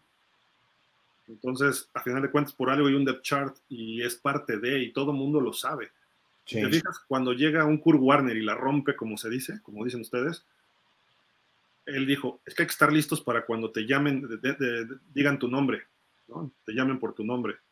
Porque pues ahí está el cuate, el, tercer, el tercer equipo sentado en la banca, este, haciéndose así, por no decir la palabra, ¿no? rascándose por ahí, este, de repente viendo a la novia allá en la tribuna y las porristas o en la pantalla. Ah, sí, de repente, pum, cae un coreback, pum, cae el otro, juegas, ¿qué? Espérense, ¿no? Y tienes que estar listo. O sea, no puedes estar baboseando porque en la NFL quien no se lesiona es el raro, ¿no? Y por eso en, ocasiones ponen al backup a que sea el que transmita la jugada, para que esté conectado todo el tiempo, ¿no? Y, no esté este, viendo el juego como espectador, sino que esté conectado en el juego, ¿no? Sí, correcto. Nutriólogo Alejandro Gómez, buenas noches, Gil y Polo. Se fue, ¿no? Justo después de que empezaba a verse mejor. Sí, de acuerdo. Brooks nos sacará las papas del fuego. Del juego de correr, perdón. Leí que Wilkins aún no llegaba a un acuerdo. De acuerdo contigo, Alejandro. No. En todo. Y todavía no. Ay, perdón, le dos veces. Y Ram dice: Yo creo que podría ser la temporada de Tua. Debería. Las condiciones están, ¿no? Para que lo fuera. Debería. Sí, sí. Yo sí creo que necesita mejor línea, ¿eh? Todavía. David Nelson Álvarez. Bueno, en lo que sí estoy de acuerdo contigo es que Skylar no sirve. Yo, yo que era uno de los que creía en Skylar, le iba a romper. Es de sabio saber reconocer los errores. Y no, y, tampoco es que sea malo per se, pero le falta mucho trabajo, ¿no? Ignacio Rodríguez, buenas noches, una pregunta. Me, me he perdido parte del programa. ¿Tú estás lesionado en estos momentos? No. Fíjate, perdón que, que, cambie un poquito respecto a la, al comentario que hizo David Nelson. Creo que no le falta tanto trabajo a Skylar, David. ¿Sabes qué? Creo que le falta talento. Y, el chavo entrenado, ha estado ahí, estuvo los juegos que se le necesitó, aunque no tuvo el resultado, y tuvo un desempeño muy mediocre en los playoffs. Con un coreback de tercer equipo, estuvimos a punto de ganarle a los, a los, al campeón divisional, o sea, a nada. de haber tenido a alguien medianitamente mejor, ganamos ese juego. Entonces, la conclusión es que Skylar le falta talento. Skylar necesita la NFL Europa en su momento, algo así. Algo así, ajá. Y podría irse al XFL o a la USFL. Digo, no lo puedes colocar hoy en la NFL así, pero como que lo cortas y ahora le juega ahí, juega una temporada ahí para que empiece a acelerar su nivel. Sí, le falta, le falta talento a mi parecer. y ayudaría mucho a Skylar, quizá estar en la XFL o en estas ligas ahora. Sí, le, daría, confianza. César Leal, saludos Dolphins. Me gustaría que los Dolphins fueran por el coreback que acaba de soltar los Cardinals. ¿McCoy? Era McCoy, ¿no? sería bueno, ¿eh? Por la veteranía y podría aportar mucho. Aporta más que White. Porque Humberto, ya veremos si el trade de Noah hace la diferencia. A lo mejor, y solo a lo mejor, Jackson y Aikenberg funcionan, ya que reportes dicen que ya se fue el ave de mal agüero. Dice Jürgen Max Polo, Connor Williams sí tuvo uno que otro high snap la temporada pasada. Recuerdo uno contra los Jets que nos costó un drive. De hecho, sus centros altos sí fueron tema la pretemporada pasada. Esto fue una de esa época. Omar Kelly, eh, Connor Williams, eh, su, transición a centro no ha, no ha sido suave, pero los Dolphins están trabajando para mejorar sus asuntos en los centros. Pues sí, pero a lo mejor nada de consecuencias, ¿no? Digo, aquí mencionamos, o sea, no, estoy diciendo que sea el mejor centro, ¿eh? Lo aclaro, pero sí es muy buen bloqueador. Entonces, yo creo que sí se puede pulir, eso de los centros lo puedes afinar, pero lo que ya no puedes pulir es los bloqueos. Ve a Austin Jackson, o sea, eh, eh, eh, es el claro ejemplo y el jugador perfecto, pues, pues, no existe. La verdad es que no existe. Perdón, ahí estuvo Dan Marino, o sea, por Dios. Dan Marino no corría el balón, Gil. Pero su brazo era perfecto. ah, no, su brazo era perfecto. ¿No necesitaba correr? No lo necesitaba, pero. ¿Corran los malos corebacks? Ah, John Elway era muy bueno y corría. Pues era malo. Jürgen dice: si Miami. Ah, perdón, Isran Rojas dijo, ¿y Tua? Pero es que no entendí de y tú a qué, ¿no? Pero está sano, está listo para la semana 1, se ve mejor en sus caídas, en pretemporada, esperemos que ya ahora que sea en serio, bueno, no en serio, fue en serio las otras, pero que sea duro, esperemos que sepa también cómo hacerlo, ¿no? Jürgen Max dice, si Miami está jugando un partido y el snap como esos mata una serie ofensiva, eso es lo que ocasionalmente pone centros fuera de marca, se, ha, convertido en uno de los de las preocupaciones más grandes en, los, en, estos partidos de pretemporada, en el Sun Sentinel, Sun Sentinel agosto del 22. Ok. Todo lo de Connor Williams, ¿no? Refugio. Bueno, si quieren hablamos en inglés, ya, por Dios. Traduzcanle, pónganlo en Google Translate, no sean así. Refugio García, la ausencia de Burrow. Eh, de no, de, no tener contrato. Sí, correcto, correcto. Eh, dice Zach Taylor que su coreback, la disponibilidad para la práctica no ha estado conectada con las negociaciones de contrato. La lesión en la pantorrilla de Burrow fue el 27 de julio. Pero lo último que se dijo es que va a estar listo eh, para la semana 1. Y yo creo que también ya no tarda en caerle el contrato y va a ser el mejor pagado de la liga, va a rebasar a Herbert. Sí. Por eso mismo, ¿no? Pero bueno, Chio, coach empresarial, saludos, Dolphins, el cuerpo de receptor y corredores muy fuerte, se ve muy completo, muchas variantes. Creo se va Chosen y se queda Crackcraft porque es muy buen bloqueador y creo por eso también solo dos Titans. Bueno, hay tres, pero uno está en la lista de lesionados de reserva, que es Saubert. Dice César Rivas, escuché en un programa español 100 yardas que los receptores de los Dolphins son muy frágiles. ¿Qué opinan ustedes? Saludos desde Venezuela. Saludos hasta Venezuela, César. Ese pana.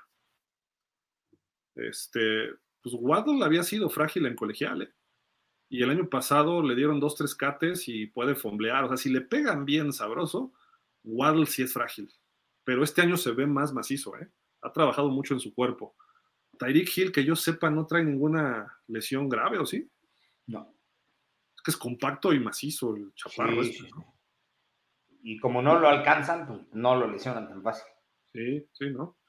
Cedric Wilson creo que tampoco trae lesiones. Y es más fuerte. Él sí, físicamente es más fuerte. ¿Y quién, es más? Berrios sí trae algunas lesiones. Y Crackcraft sí es este eh, también más sólido, más macizo. Creo que Berrios lo lesionamos nosotros el año pasado, ¿no? En un juego contra los Jets. Sí. Bueno, nosotros no. Los corners de Miami. Dice Refugio, otro en inglés, qué bárbaro. El ex corner de los Dolphins, Noek Binogini, fue drafteado 11 lugares delante del corredor Jonathan Taylor. Fíjate. Pues Elena, no, Skylar debe seguir en los Delfines nomás porque es mi viejo. Chulada de hombre. No importa que sea el coreback 99. Total, me interesa verlo sin casco. Pues mejor que ya no esté con los Dolphins y llévatelo a tu casa. Pues sí. O sea, está bien, tú ganas, gana Skylar y ganamos todos sin él. No, no, pues quién sabe si gana Skylar, a lo mejor está mejor allá. No, pero, pero gana con ella, ¿no? Se va con ella, también gana. Eso no lo podemos saber. Pero gana ella también. Chico Coach el Polo. Creo que lo nuevo a comparación del año anterior y que nos da esperanza llega a tal vez la mayor debilidad del coordinador defensivo, ¿no crees? Llega a tal vez, sí, claro. Sí, sí. Y, a Renaldo Gil, ¿eh? ahí es como si tuviéramos dos coaches eh, eh, de experiencia, o sea, dos coordinadores de experiencia, ambos han sido coordinadores defensivos. Se, comparten experiencia y conocimientos y, y, es mucho más sólido, ¿no? Raúl Bukowski, hola familia Dolphins, buenas noches. Interesante el roster conformado por los Dolphins, ¿sí? Se ve bien. Pap Carco, saludos Polo Hill Dolphins. Creo que pocas sorpresas, pero se tiene que dar resultados con lo que se tiene. Vamos Dolphins. Y se cuenta con un salary cap por si llegara a haber alguna compra urgente. Si se llegara a hacer una compra urgente, perdón. Sí. Alcaline, Alcaline. No manchen, ¿cómo que Ramsey no regresa hasta la semana 9? Decían que la 3 va a más tardar, ¿no? No. No, no, no. la 3 sería. Le manejaron 12 semanas, ¿no?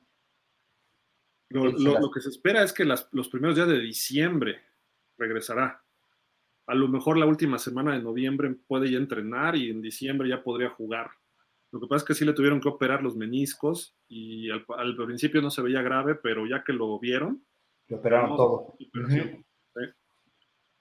Al principio se dijo sí que era algo leve, pero no. Lamentable, o sea, mala suerte tuvimos. Amigos Dolphins, ¿qué veremos primero? Uno, head coach con más victorias, Shula 347 o Belichick 329. Dos, head coach con más derrotas, Belichick 165 o Landry 178. El 2. Sí. Está 13. El otro está, ¿cuántas son? Casi 18. Y no se ve que los Pats vayan a ganar más de 10 este año, ¿no? Y como que ya le están empezando a apresurar a Belichick ¿eh? en Nueva Inglaterra, ¿eh? de alguna forma. Sí, pues es que ya no es un jovenzuelo. Y él ya está en los 70, igual que Andy Reid, igual que Pete Carroll creo que pronto estos coaches, a lo mejor de, golpe y porrazo, se van en una temporada, los tres dicen, ya nos vemos, ya. y cambia, cambia el panorama, ¿eh? Por un head coach. Cambia todo el panorama de la liga. Dice Pap Carcos, Gil, Polo, Dolphins, buenas noches. Hay que apoyar al equipo y desear lo mejor para esta nueva campaña, que tú se prepare y estudie mejor las jugadas. Un veo un progreso en todos los jugadores y staff. Adolfo Gómez, ¿no ven buen prospecto Alarcón para los delfines ahora que fue desterrado de los vaqueros, aunque sea solo para Practice Squad? No sé, la verdad. Es que ahorita es mucha especulación todavía. No, Isaac Alarcón no tiene con qué. O sea, le falta peso para hacer tackle y le faltan brazos más largos para hacer tackle ofensivo. Como guardia le falta peso también, mucho peso y lo pusieron como liniero defensivo y no reacciona rápido. Es, es, fuerte, pero no reacciona tan rápido, se mueve muy lento. Se mueve más rápido Alfredo Gutiérrez, que es más pesado. Allá en San Francisco, entonces no. No, este Isaac no pudo. Le dieron mucha chance a los Cowboys, pero no pudo, lamentablemente. Pap Carcos, este es el año de Tua y tiene que explotar. No hay un backup para que le saque las papas del horno, lo que significa, si no funciona, el barco se hunde con todos y vamos al draft, coreback élite. Jorge Humberto, Hilton, voz de profeta. Si los Jets empiezan 0-3, uy, ya la hicimos. Nosotros y hasta las ratas de Boston. Entonces sí, ya la hicimos. Y Diadema se rompe la pata, y además se rompe la pata Yoshito, pues ya van. Y Mahomes se rompe la muñeca y Herbert no juega y el McDaniel logra cambiar su. Bueno. Ya lo hicimos. Super Bowl seguro. No, esto es como la semana pasada un comentario de Luz Elena que, que ya hasta dijimos que parece que lo hizo Javi Noble, hombre. No, no, no, no, está canijo, Jorge Humberto. Dice René Trejo, ¿algún Titan que les llame la atención que traigan de waivers? Habrá que ver todos, ¿no? Pero. No sé. No lo sé, hoy no lo sé. Carlos González, a mí me hubiera gustado que dejaran Skylar y traer otro coreback como Colt McCoy. ¿Que se echaran a White, dices? No, que dejaran ir a Skylar. ok, perdón. René Trejo. No, son 53 más los 17 de escuadra de práctica, ah, con sus limitaciones pueden traerlo a los partidos. Ok. Gracias, René. Pero al final de cuentas nada más puedes vestir a 45, uniformadas 45 más un coreback, el tercer coreback ahora, ¿no? Jürgen Max nos dice la regla, junto con la lista de 53 jugadores, los equipos también pueden mantener a 16 jugadores en la escuadra de prácticas, incluidos al menos 10 jugadores que no hayan acumulado más de dos temporadas en la NFL. Esos jugadores del equipo de práctica pueden ser fichados en la plantilla de 53 hombres de otro equipo, pero no en otro equipo de práctica. Ok. Sí, o sea, lo sacan de la escuadra, ¿no? Exacto. Otro en inglés. y es lo mismo, es la misma regla. Antonio López. Ah, es el Tony. Es Tony, sí. ¿Qué hubo, Tony? ¿Por qué no has venido a los programas? No, no, no. Saludos, igual. Dice por acá Jürgen Max. Hubo modificaciones en la pandemia en cantidad de jugadores, cierto. Y son 53 jugadores en el roster activo, pero solo 46 pueden estar activados el día del juego. Sí, sí, sí, Fíjate que ahorita ya que lo dices, ya me acordé. Y no es payasada, pero sí ya. Nos ponen por aquí algo de que ah, ah un, video de YouTube, dice René Madero. Aquí un buen análisis de Julian Hill que bloquea muy bien. El ala cerrada que está junto con Sobert y con Smitey. lo mejor es el que le gusta a McDaniel, ¿eh? Por el estilo. Sí. Dice Cristian Flores, seremos casi 13 mil Dolphins en el sofá y listos para el partido y apoyar a mis delfines y lo prometido es deuda. Las fotos cuenten con eso, Dolphins. Gracias, Cristian. Excelente. Dice acá Damián. Hola chicos, buenas noches. ¿Qué trae el roster de los Dolphins? ¿Alguna sorpresa? Se quedó quarterback Thompson. Él perdió a su madre de cáncer el año pasado, era muy apegado a sus padres. El chico le falta talento. Sí. Sí, se quedó.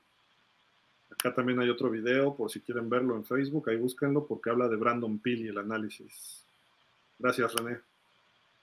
Dice Carlos Cárdenas, me hubiera gustado que trajeran un coreback como Cole McCoy en lugar de Skylar, ya que si tú se lesiona, la verdad la temporada sería larga y sin muchas aspiraciones de playoff.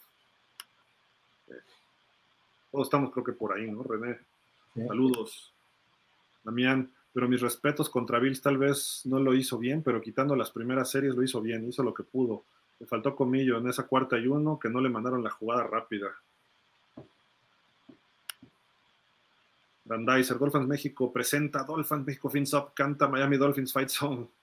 ¿Cómo va la cancioncita de Miami? Es Miami Dolphins number one, ¿no? Que se le alquilamos a los Houston Oilers un tiempo, ¿te acuerdas? Sí, sí, cambiaron. Y, le hicieron más famosa a los Oilers, ¿eh? Y yo pensé que había sido al revés, fíjate. Pero previo, previo a que se la pasaran, ¿te refieres más famosa previo o ya después? Aún pasando. Los, los Dolphins fueron de los primeros equipos con porristas, pusieron a. Flipper en el Orange Bowl, tenían la cancioncita, fue muy innovador y sobre todo no tanto por este, por Joe Robbie, sino el socio que tenía, siempre se me olvida el nombre del socio, eh, él tenía que ver mucho con la farándula y le gustaban los shows, él, él le armaba todos los shows alrededor de, empezó a llevar a algunos actores en aquel momento y Miami y luego le va bien con la temporada perfecta y eso y se quedó esto. Pero la cancioncita los Oilers le pidieron prestado en los 70s y dijo Miami, sí, órale, úsala. Le cambiaron dos, tres coritos y los Oilers con Von Phillips, Earl Campbell y todo ese equipo lo hizo famoso y en el Astrodome sonaba mucho más duro y todo y era el Houston Oilers number one y era Miami Dolphins number one. Y ¿Eh? luego los Oilers como que desapareció, ya. Y los Delfines la revivieron un poco en el estadio cada que anotaban. Y también ya como que desapareció eso del estadio. No sé, no he ido al estadio como fan desde el 2003, algo así. Pero pues, en el palco luego no oyes lo que, lo que suena afuera, ¿no? Y además cuando están festejando touchdowns y eso, pues menos, ¿no? Pero la cancioncita es de los Dolphins. Y la prestaron un tiempo, ¿no? Dice Carlos Cárdenas, ¿quién es el que ven como cornerback 2 en lo que vuelve Ramsey, Cojo o Apple? Está bueno, ¿eh?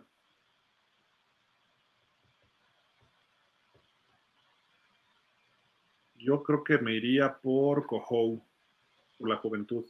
Pero Apple tiene el colmillo. Qui- Quizá contra los Chargers yo metería a Apple. Contra los Pats a lo mejor sí dejo a Cojo. O sea, estaría alternando dependiendo el rival, pero... Porque Yo, sí iniciaría, yo iniciaría con Apple. Y no porque eh, Kay del Cojo no creo que lo pueda hacer, sino creo que puede lograr más o puede ser un poquito más sólido eh, eh, eh, Apple. Pero si no me presenta un buen juego, sí hago el ejercicio con Cojo en los pads, ¿eh? sin duda. Fidel Pérez, buenas noches, Dolphins Hill Polo. Al momento, ¿quiénes son los cinco equipos con peor marca prevista para esta temporada? Esto para ver la opción de Caleb en alguna negociación. Los Texans, Arizona, eh, ¿quién más está por ahí? Creo que Carolina está, bueno, es que no, no tiene mucha, mucha expectativa, pero eh, Denver es un volado. mm, hay quienes consideran que incluso Tennessee, pero así de momento Arizona y los Texans. Podrían ser los Colts también, ¿eh? Podrían ser los, eh, podría ser también los Commandantskins. Este, Chicago otra vez pudiera ser. quién sabe. Creo que Justin Fields ya está muy asentado. No sé, tanto como cinco, no, sí te podemos dar unos tres o cuatro ahorita, pero, pero cinco mm, hasta que no empiece la temporada. En una de esas, los Pats. Los si no cuajan bien, sí, los Pats. Pero imagínate a Caleb en los Pats, no, no, no. Me doy un tiro, caray. Me doy un tiro, es el odiado rival, o sea, no, no, no, jamás en la vida. Dejo de ver NFL, no. Hay que voltear a ver a las divisiones sur de las dos conferencias y ahí puede estar. Por ahí puede estar el peor equipo después de Arizona. Y Arizona tiene dos picks además, tiene el de Houston y el de ellos. Entonces, lo, nos decía Dani por el trade que hicieron este año, Arizona se llevó el pick 2 y 3, pero ¿qué tal si Arizona queda como el peor y Houston el segundo peor? Arizona se lleva los dos primeros. Sí. Sí, sí, sí. Dice Jurgen Max, cierto, Gil, disculpa por poner la nota en inglés, pero quise poner la fuente tal cual fue escrita. El punto era que la transición de Williams llegar a centro. No fue tan fácil, fue un bloqueador, pero tenía problemas en los centros desde su cambio de posición. Esos detalles los ha tenido desde la temporada pasada. Si sigue así, podría afectar el contrato que tanto pide, ¿no? Eso sí, ahí sí podría afectar el contrato, porque al momento de Grier o de su representante Grier empezar a platicar, Grier le señala las, las deficiencias o los puntos no tan fuertes y desarma un poquito al representante. ¿eh? quién gana más, un centro o un guard? No, yo creo que el centro, Gil. Sí, ¿verdad? Sí, sí, sí, sí. Tiene demasiada responsabilidad. Debería ser así. Demasiada responsabilidad. Refugio García, el receptor de los Delfines, Jalen Waddle, en la sección media, tiene el optimismo de que estará listo para la semana 1 contra los Chargers, a pesar de perderse las últimas dos semanas. ¿Ok? Carlos Cárdenas. Otro punto importante que se ha hablado mucho es en el manejo de tiempos fuera. La temporada pasada se perdieron muchos tiempos fuera por desafíos perdidos. El último solamente. Y algunos, no, no, solo la última jugada, sino que por la necesidad, la urgencia y ya la presión, también se presionó McDaniel y Skylar, los dos novatos si hubieras tenido a McDaniel con un coreback veterano, a lo mejor el coreback veterano dice, pues yo la elijo sobre la marcha. O, sea, si hubiera estado, por ejemplo, ahí Rogers, en un ejemplo igual, ni lo voltea a ver, ¿eh? Rogers la manda. Sí, sí él saca. Ve, que hay 15 segundos, pues vámonos. Y a lo mejor, claro, claro, claro, y él la saca. Tom Brady igual. Imagínate, no la saca, a lo mejor va sin jugada, pero ve que no llega, los forma y provoca el offside. O algo así. Ajá. O sea, eso podría ser un coreback veterano, ¿no? Carlos Cárdenas dice, otro punto importante que no se ha hablado mucho es en el manejo. Ah, se repitió, ok. Mm. Ojalá aconsejen mejor a McDaniel, le agrego aquí. Sí, pues sí, sí hubo varias decisiones equivocadas de McDaniel en la temporada, pero se puede justificar por ser coach novato, head coach novato. No coach, porque lleva coachando rato, pero head coach novato a veces cuesta trabajo porque estás acostumbrado a que esa responsabilidad la lleva el head coach. O sea, yo soy el asistente de Polo y pues Polo se tiene que fletar ahí. Si veo que Polo se está durmiendo, a lo mejor le digo, oye Polo, aguas, se nos está acabando el reloj, pide tiempo, ¿no? y, ya Polo decidirá si sí o, o incluso, incluso hasta como asistente vas y lo pides, ¿eh? O sea, es preferible que, que voltee el coach y te diga, ¿qué pasó? ¿Qué pasó? Y, ya después se lo, se lo justificas, ¿no? Le dices, oye, ¿sabes qué? Pues, o lo, si no hacía eso íbamos a perder y el head coach te tendría que entender. Sí, pero en fin, digo, creo que ahora con Big Fan yo no creo que Fangio se meta en eso, pero pues ya es un coach veterano que puede, que pudiera echarle un poco la mano en el manejo del partido a, a McDaniel, ¿no? Mm. Y aunque parezca increíble, es difícil que haya un head coach que maneje la ofensiva, que mande jugadas y que administre bien el juego. Sí. No lo pudo hacer Mike Holmgren, no lo pudo hacer Jason Garrett. John Gruden lo hacía bien. Eh, Andy Reid lo hacía, pero después ya empezó a delegar. Pero Andy Reid es el que manda las jugadas, de todas maneras. Entonces. Doc Peterson lo hace bien. Peterson. Sean Payton también lo hace bien. Pero, por ejemplo, alguien como Holmgren no pudo. No. Es que ser play caller hace, requiere de tu concentración total. Y, cuando eres el coordinador ofensivo, bueno, estás abocado a ese punto y acabó, ¿no? Pero si eres head coach y hay que tomar decisiones de timing, de, cómo controlar el reloj, eh, eh, eh, o decisiones de otro tipo, de no sé, por ejemplo, decidir jugarse en una cuarta, o decidir tirar un gol de campo o no, o despejar, o sea, el, el coordinador ofensivo puede, en decisiones de mucha relevancia, puede hacer check con el, con el head coach y preguntarle, pero cuando es la misma persona y se equivoca es como el tenis, no tiene que echarle la culpa, pues es, una cuestión individual, ¿no? Entonces es, lo mismo. contra Jacksonville hubo la jugada de Noah, con Calvin Ridley. Primero la marcaron incompleto en el campo, en el mismo campo marcaron completo, mueven el balón y reta la jugada, perdón, este McDaniel, y pierde el reto.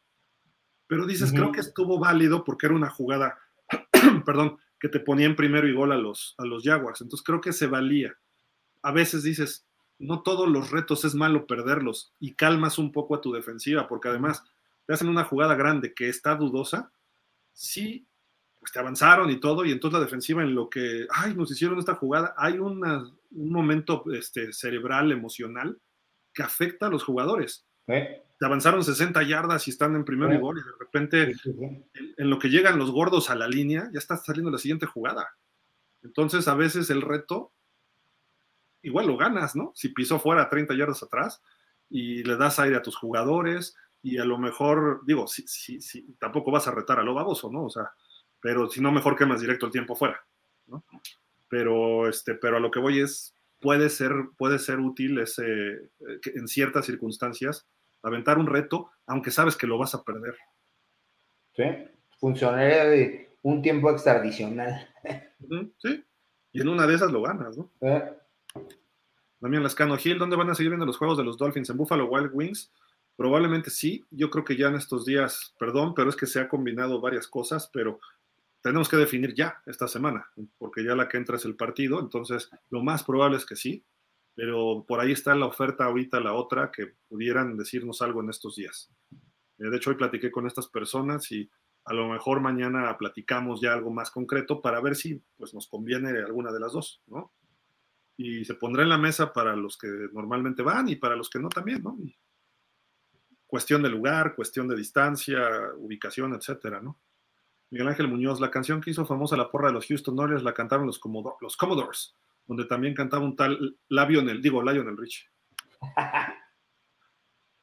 Jürgen Max, creo también Eric Rowe fue cortado por Carolina, podía ser refuerzo.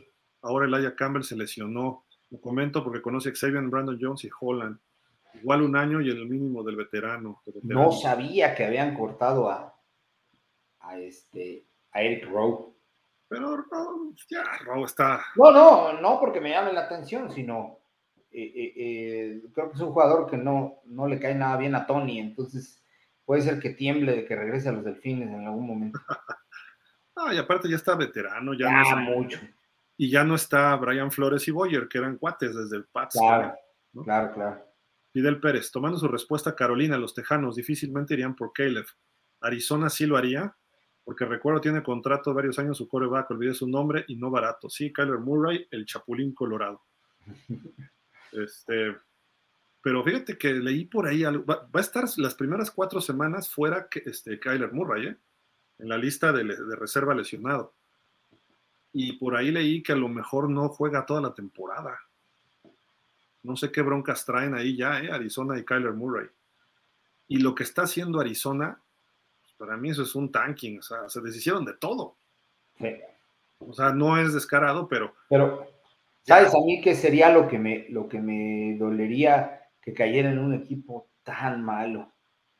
Porque ah, eh, eh, estaría eh, destinado al, fracaso de ese talento, se desperdiciaría. ¿Y qué? ¿Lo prefieres en los Pats? No. Ah, ah. ¿Lo prefieres en los Jets después de Aaron Rodgers? No. Ah, esa es una pregunta muy difícil, pero que se vaya si me a escoger de los tres. Que se vaya a Arizona, lo más lejos. Sí, sí, sí. sí lo ves cada cuatro años. Sí. fuera de la división, o sea, vaya. Y de la conferencia. Sí, de la conferencia. Carlos Cárdenas, ¿cuál es su opinión respecto a Wilkins? ¿Creen que, ¿Qué creen que sucede en los próximos días con él? Ya dijimos, ¿no? Por ahí que, o bueno, tú comentaste que el problema es el, dinero garantizado, ¿no? Que, que, el equipo le ofrece y que el representante o el mismo Wilkins decidan aceptar, ¿no? Yo creo que se van a arreglar rápido, ¿eh? Yo creo. Y también están esperando eh, eh, el mismo Wilkins así como para, para justificar esos, esa diferencia del dinero garantizado, como diciendo, es que aguantan unos cuatro o cinco juegos para que te demuestre que, que, tengo, ¿no? ¿Con qué me lo des? O que estaría yo eh, sabiendo, estaría justificando el por qué te lo pido, ¿no? También por ahí puede ir. Fíjate, dos sacks sobre Justin Herbert. Uno provoca fumble y lo devuelve para touchdown. Ya. Y con eso, páguenle, páguenle. En una condición así, Grier no tendría cara para decirle que no, ¿eh?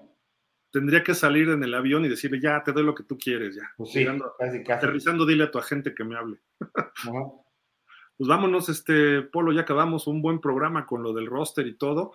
Eh, si quieres, nada más para terminar, le damos una repasada así rápida. Sí, sí. Para este, espérame, espérame, acá está. Ahí están los corebacks. Tua, White y Thompson. Y tú así como que Kiobo Legalán, ¿no? pues bueno, esto ya lo platicamos mucho, sin competencia obvia para el primer equipo, firme, eh, casi casi como estaca el coreback, y muy mediocre el, coreback 2 y, el 3. Esto sí nos ponen llamas. ¿eh? Eh, corredores, ahí están Devon Shane, Salvo Ahmed, Chris Brooks, Monster, Jeff Wilson y un fullback, Alec Ingold. Sí, Alec Ingold es muy bueno. Chris Brooks, la sorpresa de este, hizo las veces de, de Gaskin, que ya le habíamos dado muchas oportunidades. ¿Ok? Y creo que el único que pudiera estar ahí por las lesiones es Jeff Wilson, ¿eh? Eh, eh, la verdad es que no sé, si no empieza a dar señales de vida clara, lo, van a cambiar. Vámonos con los receptores. Ahí está, perdón. Bueno, yo aquí en un programa había comentado o, consideré que nos íbamos a quedar con siete, eh, eh, porque Miami juega mucho una, formación que se llama eh, no, no backs, ¿ok? o five wide, también le llaman así.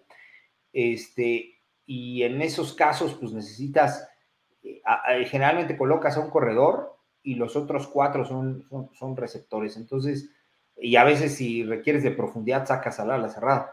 Entonces, imagínense en, la misma formación ver a Tyreek Hill, Jalen Waddle, Cedric Wilson eh, y Braxton Berrios o, o Eric cama, ¿no? Y a un corredor. Entonces, yo pensé que se iban a quedar con, uno más, pero muy sólido, ¿eh?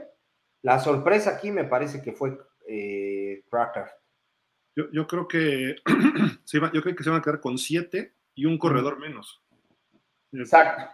Porque el fullback te quita un puesto de corredor, digamos, ¿no? Entonces yo dije que sí iba, pensé que sí iba a ir a lo mejor Brooks o... Hay algunas formaciones en donde este McDaniel pone al fullback como wing.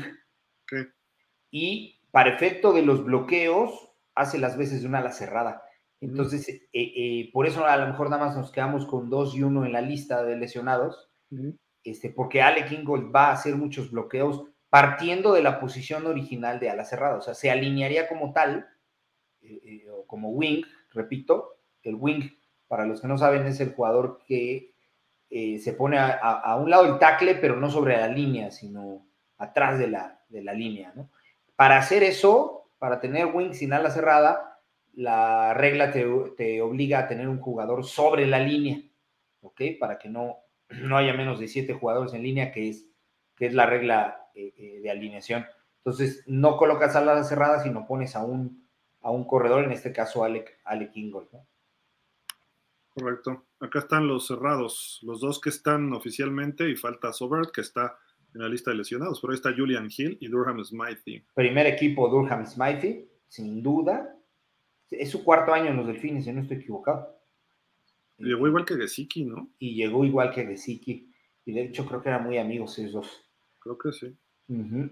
Luego los gordos, hay 10. Teron Amstead, Lester Cotton, Aikenberg Hunt, Austin Jackson, Robert Jones, Lamb, Keon Smith, que ese sí que se vaya ya, por Dios. Sí. Williams y Isaiah Wynn. Incógnita total, ¿eh? En esta, en esta área.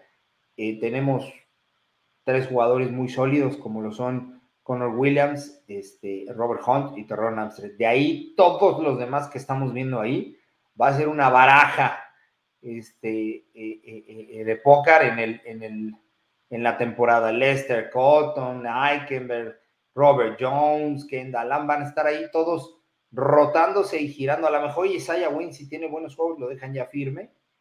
Este, pero todos los demás van a estar jugando ahí una ruleta, ¿eh? van a ver. La línea defensiva, acá tenemos los, los interiores. Bueno, es que no hay más en Miami, ¿no? no, no, son tres, es 34, esos son. Esos son este... Davis, Raquan Davis, Ogba, Billy, Billy se me hace que es la sorpresa, Sealer y Wilkins. Sí, ahí Zach Sealer y Raquan Davis van a estar muy metidos hacia, alineándose con Gary Centro, de, los contrarios, y vamos a tener un poquito afuera a Christian Wilkins y a, y Ogba. Y en situaciones de carrera, yo creo obvia, van a meter a Raekwon, a Zach Sealer y a Christian Wilkins al mismo tiempo, ¿no? Este, alternándose a lo mejor con Ogba y con, y con Brandon Philly, que por ahí le voy a echar un ojito y, la semana que entra, si es posible, ahí les, les menciono un, pequeño scout de él, ¿no? Me preocupa Philly, a lo mejor le están poniendo presión allá a Wilkins. Seguramente. Luego los backers hay siete. Eh, no, pues esta, eh, eh, yo originalmente pensé que nos íbamos a quedar con seis, ¿eh? eh, eh no sé, como es el área de especialidad de Fanjo, pues obviamente este, eh, estaba en buffet y pidió uno más, ¿no? Entonces, tenemos a los dos internos que son titulares que van a abrir la temporada, que es David Long y, y, Baker. Yo creo que David Long ha tenido una súper, súper, súper pretemporada y, este, y un gran training camp los externos titulares, que serán Chubby y Jalen Phillips, y ahí va a ser el alterne con Riley, con Channing Tyndall y con Van Ginkel. Creo que sí van a poner a Van Ginkel adentro en algún momento porque está el sustituto de Jerome, que podría, que sería Channing Tyndall, pero no el, directo de David Long. Al menos no Duke Riley, no creo que dé ese ancho. que Tyndall es híbrido, ¿no? Podría estar como Long o podría estar como Baker. Sí, exacto. Y Van Ginkel podría estar nada más atrás de Long, aunque Tyndall se ve más como detrás de Baker. Así es. y luego también alinea en el centro, en el interior, ¿eh? Sí, sí, sí, sí, así es. Y, pero Van Ginkel es, mejor por fuera. Creo que podría ser mejor relevo de Baker. está la experiencia que tiene, ¿no? Por fuera. Ajá, de Chovy, de Jalen. Sí. Aquí varios corners, seis. Eli Apple, Xavier, Joseph, el recién llegado, ahí está a la izquierda. Coho, Ramsey lesionado y Cam Smith.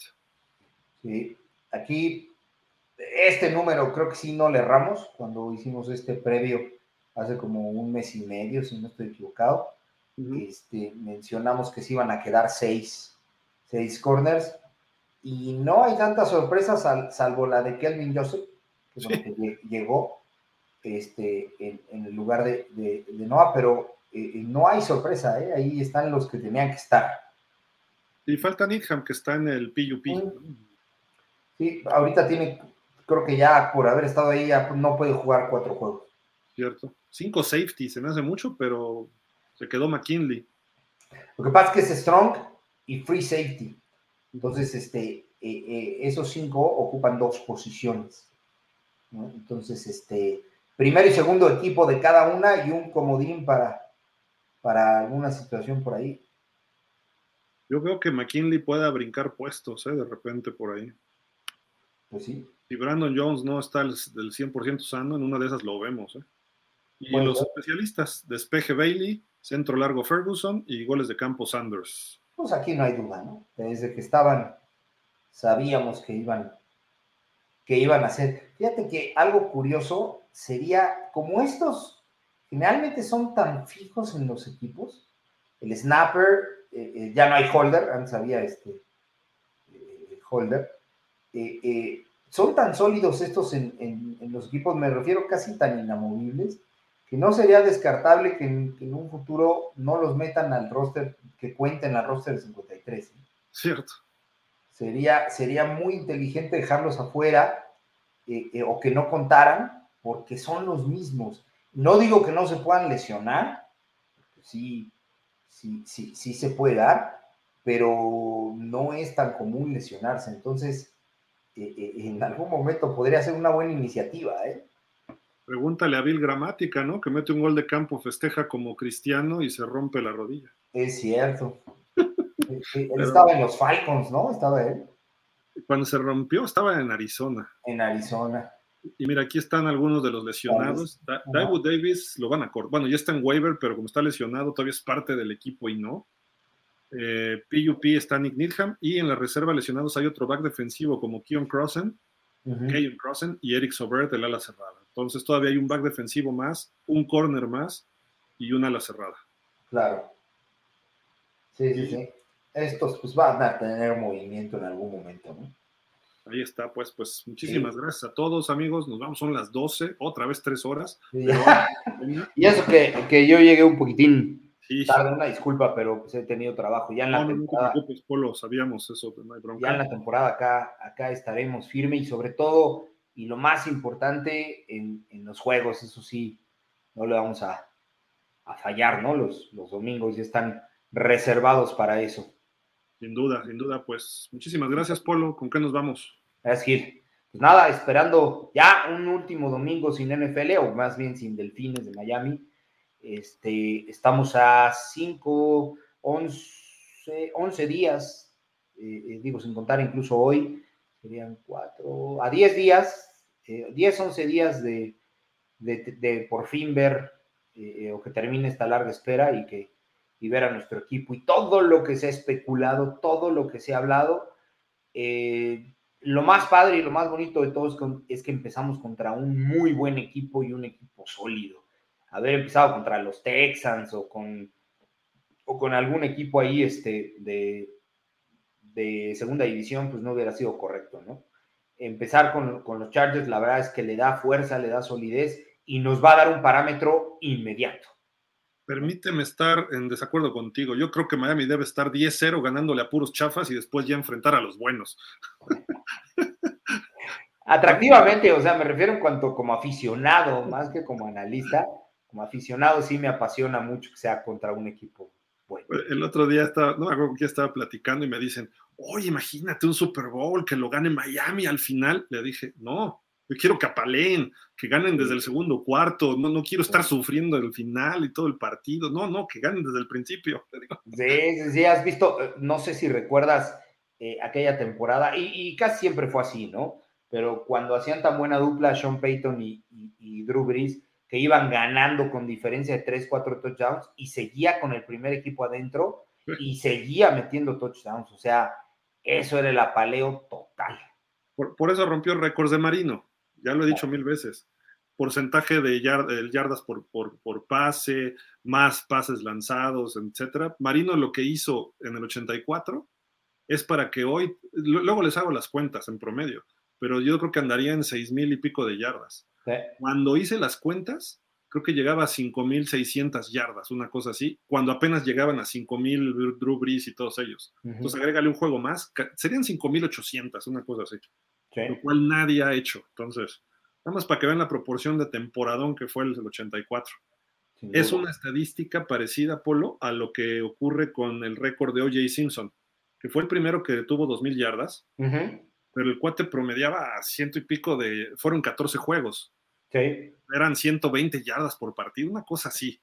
Y sí ha habido corredores de 2100, Eric Dickerson, Peterson, etcétera, pero si sacas los promedios, están por debajo de O.J. Simpson de esa temporada.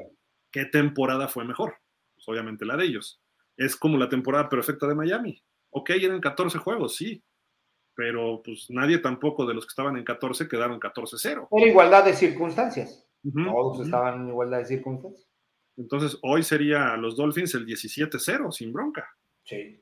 Pero bueno, en fin, eso dejémoslo para, para que se les quede nada más a los que no son Dolphins que nos estén viendo, así como que esa punzada que les da, así como que entre oído y oído que les purga, pues ahí les va.